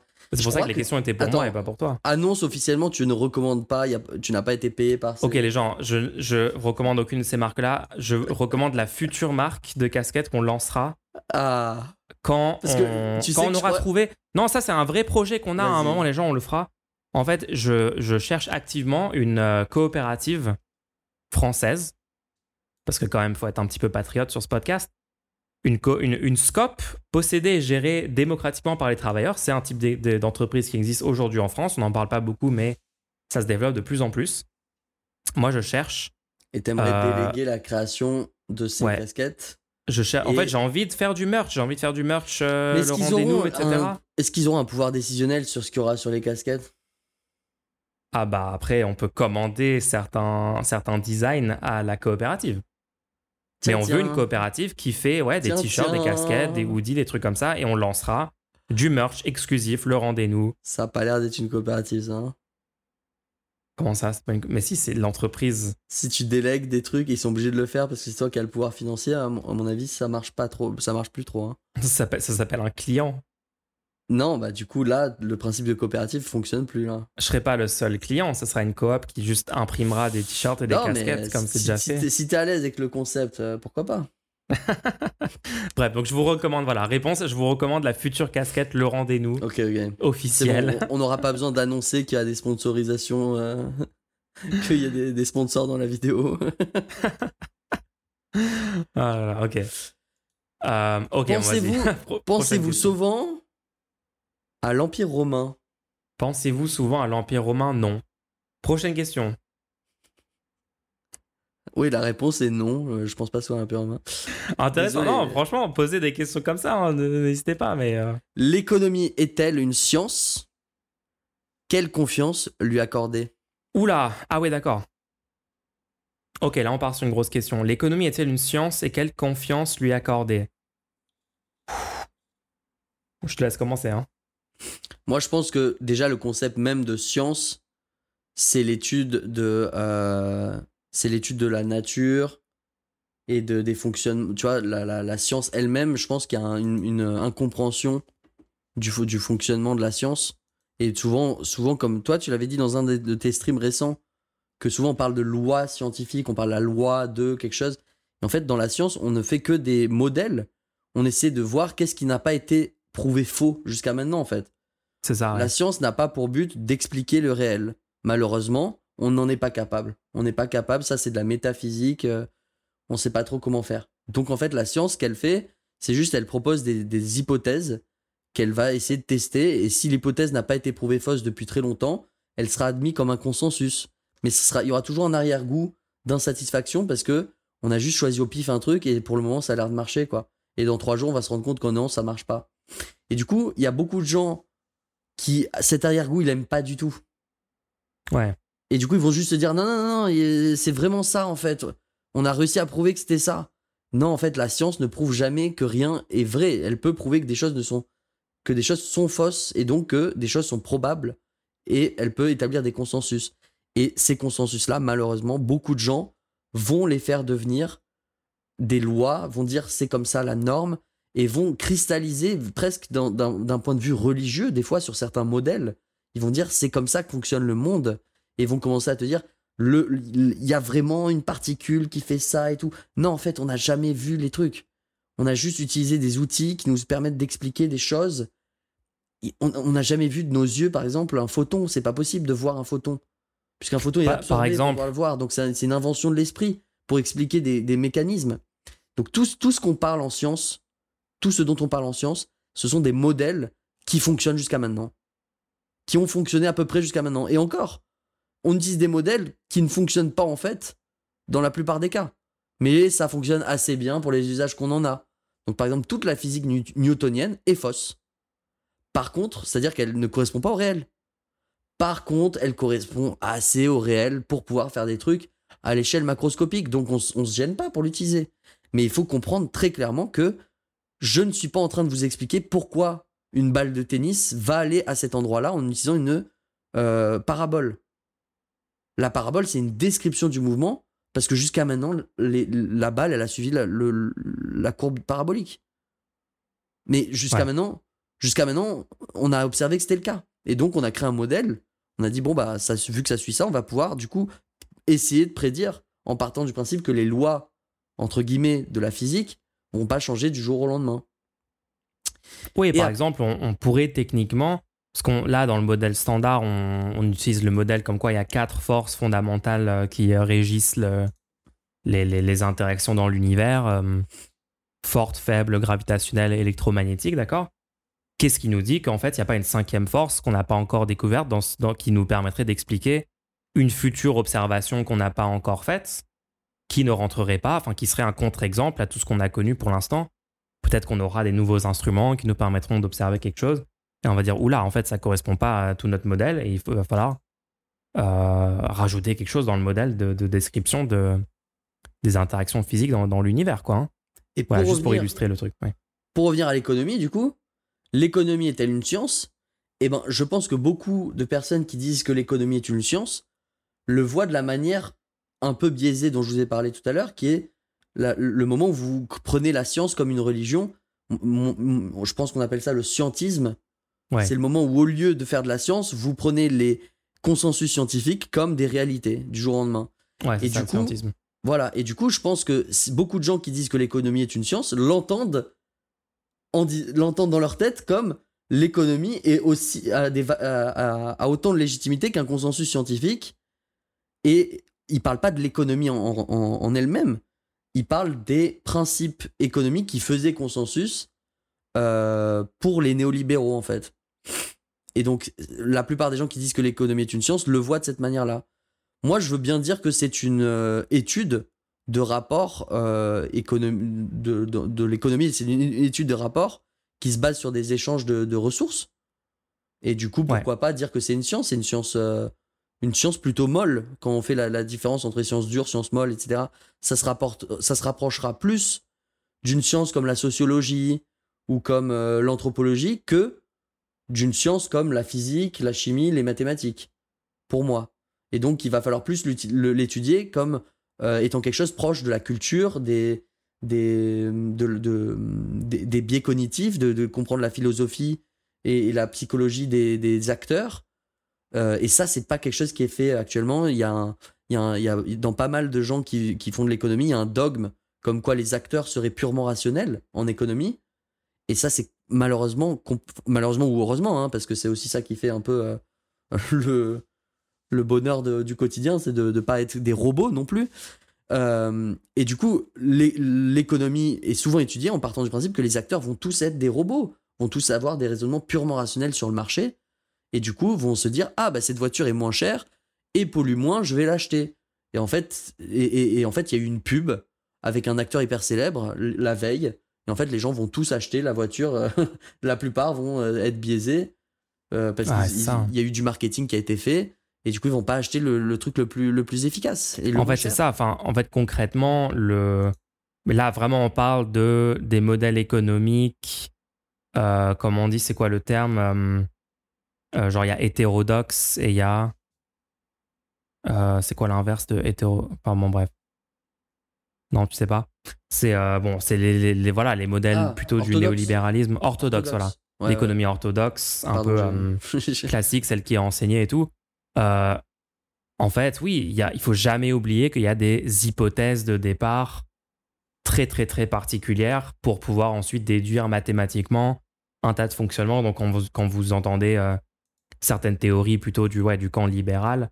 Euh, mais après, le truc, le truc qui est vraiment fou, c'est qu'ils ont fait, euh, pendant des décennies, tous ces économistes euh, orthodoxes, ils ont développé des modèles mathématiques super complexes en rentrant dans le fonctionnement des marchés, comment atteindre un équilibre optimal des marchés. Enfin, et, vraiment, il y a, pas mal, et ça c'est dénoncé par même beaucoup d'économistes aujourd'hui qui remettent en question un peu le, les, dogmes de, de l'économie orthodoxe euh, qui critique vraiment cet aspect de se draper dans des modèles mathématiques super compliqués, euh, dans beaucoup de jargon, beaucoup de choses comme ça, et dans ce, cette esthétique d'être une science exacte et tout, mais sans jamais mentionner le truc du, début qui est toutes les hypothèses de départ sur comment se comportent les, acteurs sur le marché, hypothèses qui sont clairement pas vérifiées dans la vraie vie. Et il y a plein d'économistes orthodoxes qui même euh, disent oui, oui, bien sûr, c'est pas des, les hypothèses sont pas vérifiées dans la vraie vie, mais il s'avère que le modèle semble quand même fonctionner à peu près. Après, quand vous regardez dans les détails, souvent ils ignorent à chaque fois dans tel tel pays où en fait, bah, pas du tout, la réalité ne colle pas du tout au modèle. Et voilà, bon, enfin, il y a juste beaucoup de personnes qui se disent économistes et qui se disent scientifiques et en fait qui ignorent une grosse partie des données empiriques pour justement continuer de soutenir euh, certains modèles et certaines théories économiques euh, pour, des, pour des raisons floues, on va dire, hein, pour des raisons floues. Du coup, la suite de la question, je, vois les petits, les petits filous qui font deux questions en une. Pourquoi pas? Non, c'est super. quelle, quelle, quelle confiance lui accorder? Bah, Quelle confiance lui accorder? En fait, encore une fois, faut revenir à la source. Dès qu'une affirmation est tenue, faut regarder est-ce que c'est, est-ce que c'est, y a des études empiriques qui ont été menées? Est-ce que ce sont des raisonnements logiques? Dans le cas de raisonnement logique, est-ce que vous êtes d'accord avec les axiomes de départ qui ont été faits? C'est-à-dire, est-ce que les points de départ des raisonnements logiques sont, sont valides selon vous dans la vraie vie? Est-ce que le raisonnement logique n'est pas fallacieux aussi? Ouais, ouais, ouais. Et en fait, à partir de là, je pense que comme n'importe quelle affirmation, oui, ça peut être utile. Les études qui sont faites en économie, ça peut être très utile de, les utiliser. Il y a des, statistiques qui ressortent qui peuvent être super utiles pour avoir des infos et tout. Moi, je pense, oui, l'économie, il, faut pas. Parce que, comme on disait tout à l'heure, c'est un, c'est une, euh, un, domaine qui est euh, envahi par des gens qui croient dans l'économie orthodoxe néolibérale, je pense pas que ce soit une raison suffisante pour que nous, on, s'y intéresse pas en fait. Ah non, justement, pour moi, c'est tout l'inverse. Hein. pour moi, on doit s'intéresser un maximum à l'économie. On doit euh, développer même des théories qui décrivent euh, plus précisément, qui modélisent peut-être plus précisément la, vraie réalité. Euh, peut-être en, voilà, en, prenant, en prenant en compte peut-être plutôt des, des modèles euh, du capitalisme comme les modèles marxistes, les choses comme ça, euh, en remettant en question bien sûr les éléments qui sont euh, prouvés faux entre-temps, hein, parce que je sais qu'il y a des théories là-dedans qui sont hautement questionnables, la diminution tendancielle du taux de profit, enfin bon bref, je vais pas rentrer dans le, dans le, jargon, mais voilà, mais totalement, il faut, il faut, il faut faire, moi je suis pour qu'on fasse un maximum de modèles et qu'on on essaye de les tester par rapport aux données qu'on a et de voir qu'est-ce qui colle le plus au, vrai fonctionnement pour, euh, pour avancer là-dedans. Hein. Je vois, je vois des petits commentaires intéressants. Euh, c'est vrai que là, on parle de l'économie telle qu'elle est perçue, mais un shout-out énorme à tous les économistes qui sont là-dedans déjà actuellement et qui essaient de faire bouger les curseurs. Euh, les économistes atterrés, Carrément. Des, économistes tels que Lordon, par exemple, qui essaient de remettre en question le, le rôle qu'est censé avoir l'économiste euh, sur ces questions-là. J'ai bien aimé sa vision même du domaine de l'économie. Euh, et, et aussi sur euh, le, fait que si on considère que c'est une science, alors ça ne peut pas être prescriptif. C'est-à-dire que si on considère que l'économie est une science, elle ne peut pas nous, nous expliquer ce qu'on doit faire. Elle peut juste nous donner des éléments d'information. Et tous les gens qui disent l'économie nous pousse à faire ci, nous pousse à faire ça, en fait, sont en train de faire, comme je disais au début, du scientisme, de considérer qu'il y aurait des lois définies par la science qui nous pousseraient à faire des choses, alors que non, toutes les décisions qui sont prises du fait de, de, faits économiques sont des décisions politiques et non pas des décisions impliquées par une découverte économique, tu vois. Ouais, exactement. Exactement. Donc du coup, faisons le plus, le plus de modèles économiques de, de, de plein de façons et de la des meilleures façons qu'on peut, et utilisons-les pour informer ensuite des politiques qu'on décidera collectivement, qu'on essaiera de faire le plus dans l'intérêt général. Ouais. Trop bien. On, a une, euh, on a une question qui est tombée pendant le, podcast. Alors, juste avant, ouais. un, remerciement, euh, parce que vous pouvez aussi uniquement, donc, sur le rendez-nous.fr, si vous n'avez pas forcément de questions ou vous n'avez pas envie que votre question apparaisse, vous pouvez euh, juste faire un don en fait pour soutenir notre, notre contenu. Aussi. Nous, ça permet de, à terme, rendre viable euh, la création de ce contenu. On, on, a- on adore en fait faire ce contenu, mais ça serait bien qu'on puisse le faire euh, sans que ce soit un, un, un problème pour nous économiquement. Quoi. Financièrement. Euh, S'il vous plaît. Et du coup, un gros merci à une personne qui nous dit lâchez rien. Donc voilà, je, tenais à shout out ça. Ça fait plaisir, un petit don avec un lâchez rien, ça, fait, ça nous fait plaisir, merci. Ouais, merci beaucoup, ça fait trop plaisir. On va, va rien lâcher, t'inquiète pas. Euh, ouais, alors, on a une question qui est tombée pendant le podcast. Pensez-vous qu'il est plus efficace de combattre les idées contre votre modèle, par exemple les idées fascistes, les idées libérales, ou bien de promouvoir votre modèle à vous? Hmm. T'as un, avis là-dessus? Moi, je dirais il faut faire les deux, mais après, la personne me demande qu'est-ce qui est le plus efficace entre les deux? Donc, j'ai pas envie non plus de d'éviter complètement la question en disant les deux. Qu'est-ce qui est le plus efficace? Moi, Probablement Attends, de promouvoir, moyen de- promouvoir mes idées, c'est probablement plus efficace en fait. Je préfère, je préfère faire un truc. Je préfère. euh, Enfin, je pense que ce qui manque en ce moment chez beaucoup de gens, c'est proposer des choses positives pour améliorer le monde. Parce que c'est vrai qu'il y a beaucoup de gens qui seraient euh, considérés dans notre camp politique, euh, qui pour moi passent peu de temps à proposer des améliorations et des solutions. hein. Je pense que ça, ça manque. Donc pour moi, il faut, euh, en ce moment en tout cas, il faut mettre un, faut mettre plus d'énergie et de temps. sur Après, moi, proposer trouvé, un, choses moyen. quoi. Je trouve un moyen de pas répondre à la question. Voilà, comme moi j'essaie, moi j'essaie de faire une réponse. J'ai trouvé deux, attends, j'ai trouvé deux moyens de pas répondre à la question. J'ai trouvé deux moyens de pas répondre à la question. Vas-y, vas-y, ne réponds pas à la question. Premier moyen de pas répondre à la question, je pense que ça dépend énormément de la personne. C'est-à-dire qu'il y a des personnes qui sont plus efficaces pour promouvoir leurs idées ou des idées, et il y a d'autres personnes qui sont plus efficaces pour débunker des idées de, de personnes qui sont contradictoires euh, par rapport à leurs idées. Donc il y a aussi ce, ce truc-là où c'est contextuel vis-à-vis de la personne. Et le, deuxième truc, c'est on peut faire les deux en même temps. C'est-à-dire qu'on peut très bien euh, débunk des idées euh, tout en derrière proposant. Et je pense que c'est d'ailleurs plus efficace quand tu débunkes tout, plein d'idées euh, nauséabondes de derrière dire et en fait on pourrait faire ça. Donc c'est- dommage parce que la personne propose ce truc horrible que je viens de débunker et en fait on pourrait juste faire ça qui est facile et sexy et, qui, rendrait la vie plus belle.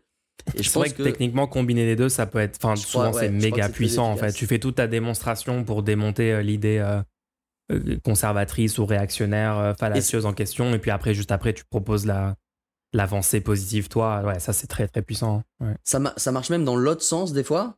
C'est-à-dire que des fois, tu peux par exemple proposer une. une bah, proposer par exemple une réforme. Là, on, on parlait du droit au logement. Et ben, tu pourrais juste donner le, le- le- montant que ça coûte et le comparer avec quelque chose qui a été fait qui est horrible, tu vois, par exemple. Et tu te rends compte que la suppression de l'ISF aurait pu financer ça. Le- L'ISF qui a été supprimé aurait pu financer euh, tel truc que je suis en train de proposer. Et du coup, ça te permet en même temps de critiquer euh, une, une, quelque chose qui a été euh, fait que, sur lequel tu es opposé, tu vois. Ouais.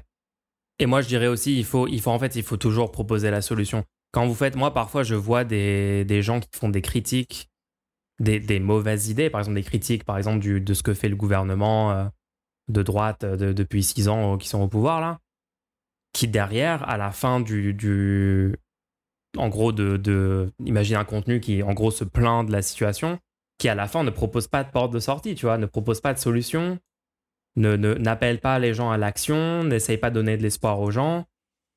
Et ça, ok, enfin, ce genre de contenu, ça peut être bien, mais genre, est-ce qu'on veut pas quand même, à la fin du contenu, donner des portes de sortie? Et malheureusement, on a vu que parfois, ça a donné euh, des euh, influenceurs, influenceuses qui, euh, au fil du temps, en fait, comme ils voient tellement pas les solutions, ils deviennent défaitistes ou convaincus qu'en fait, il faut faire des retours en arrière, et ça, peut donner des trucs assez négatifs au final. hein.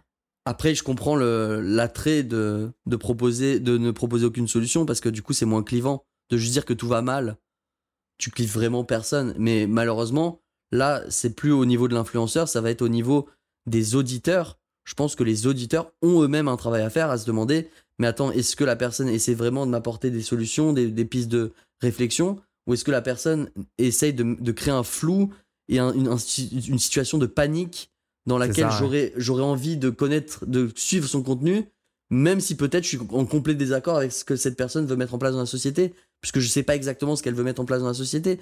Donc je pense que les auditeurs devraient être beaucoup plus. euh, comment ça s'appelle? Critique.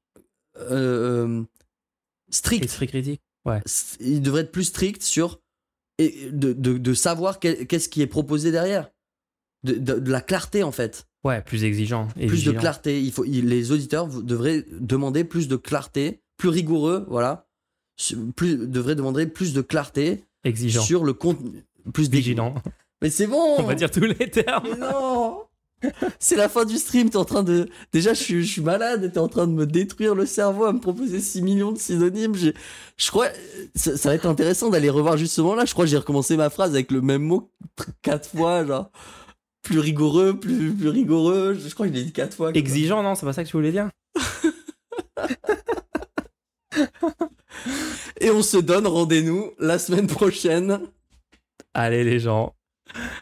C'était bien, hein, on a fait plein de questions, c'était super. Ren- Rendez-nous la semaine prochaine. N'hésitez pas à euh, partager ce petit épisode si vous a plu avec des gens qui, euh, sur lesquels des sujets abordés ici euh, pourraient euh, les intéresser. Mettez des petits likes ou des petits cœurs ou des petits étoiles je sais- ou des commentaires, je sais pas. On est sur toutes les plateformes les gens, donc n'hésitez pas à vous, à vous abonner partout, à le proposer. Ça nous fait plaisir, ça permet aux, aux- aux algorithmes de choper le truc. Il y a même une chaîne YouTube pour voir ça. Si vous, si vous êtes à l'heure, euh, sachant qu'il n'y a pas d'heure fixe, c'est ce qui est hyper pratique, vous pouvez même le voir en live ce contenu. Donc merci de suivre ce contenu et de le soutenir. Merci tout le monde. Et rendez-nous la semaine prochaine. Ciao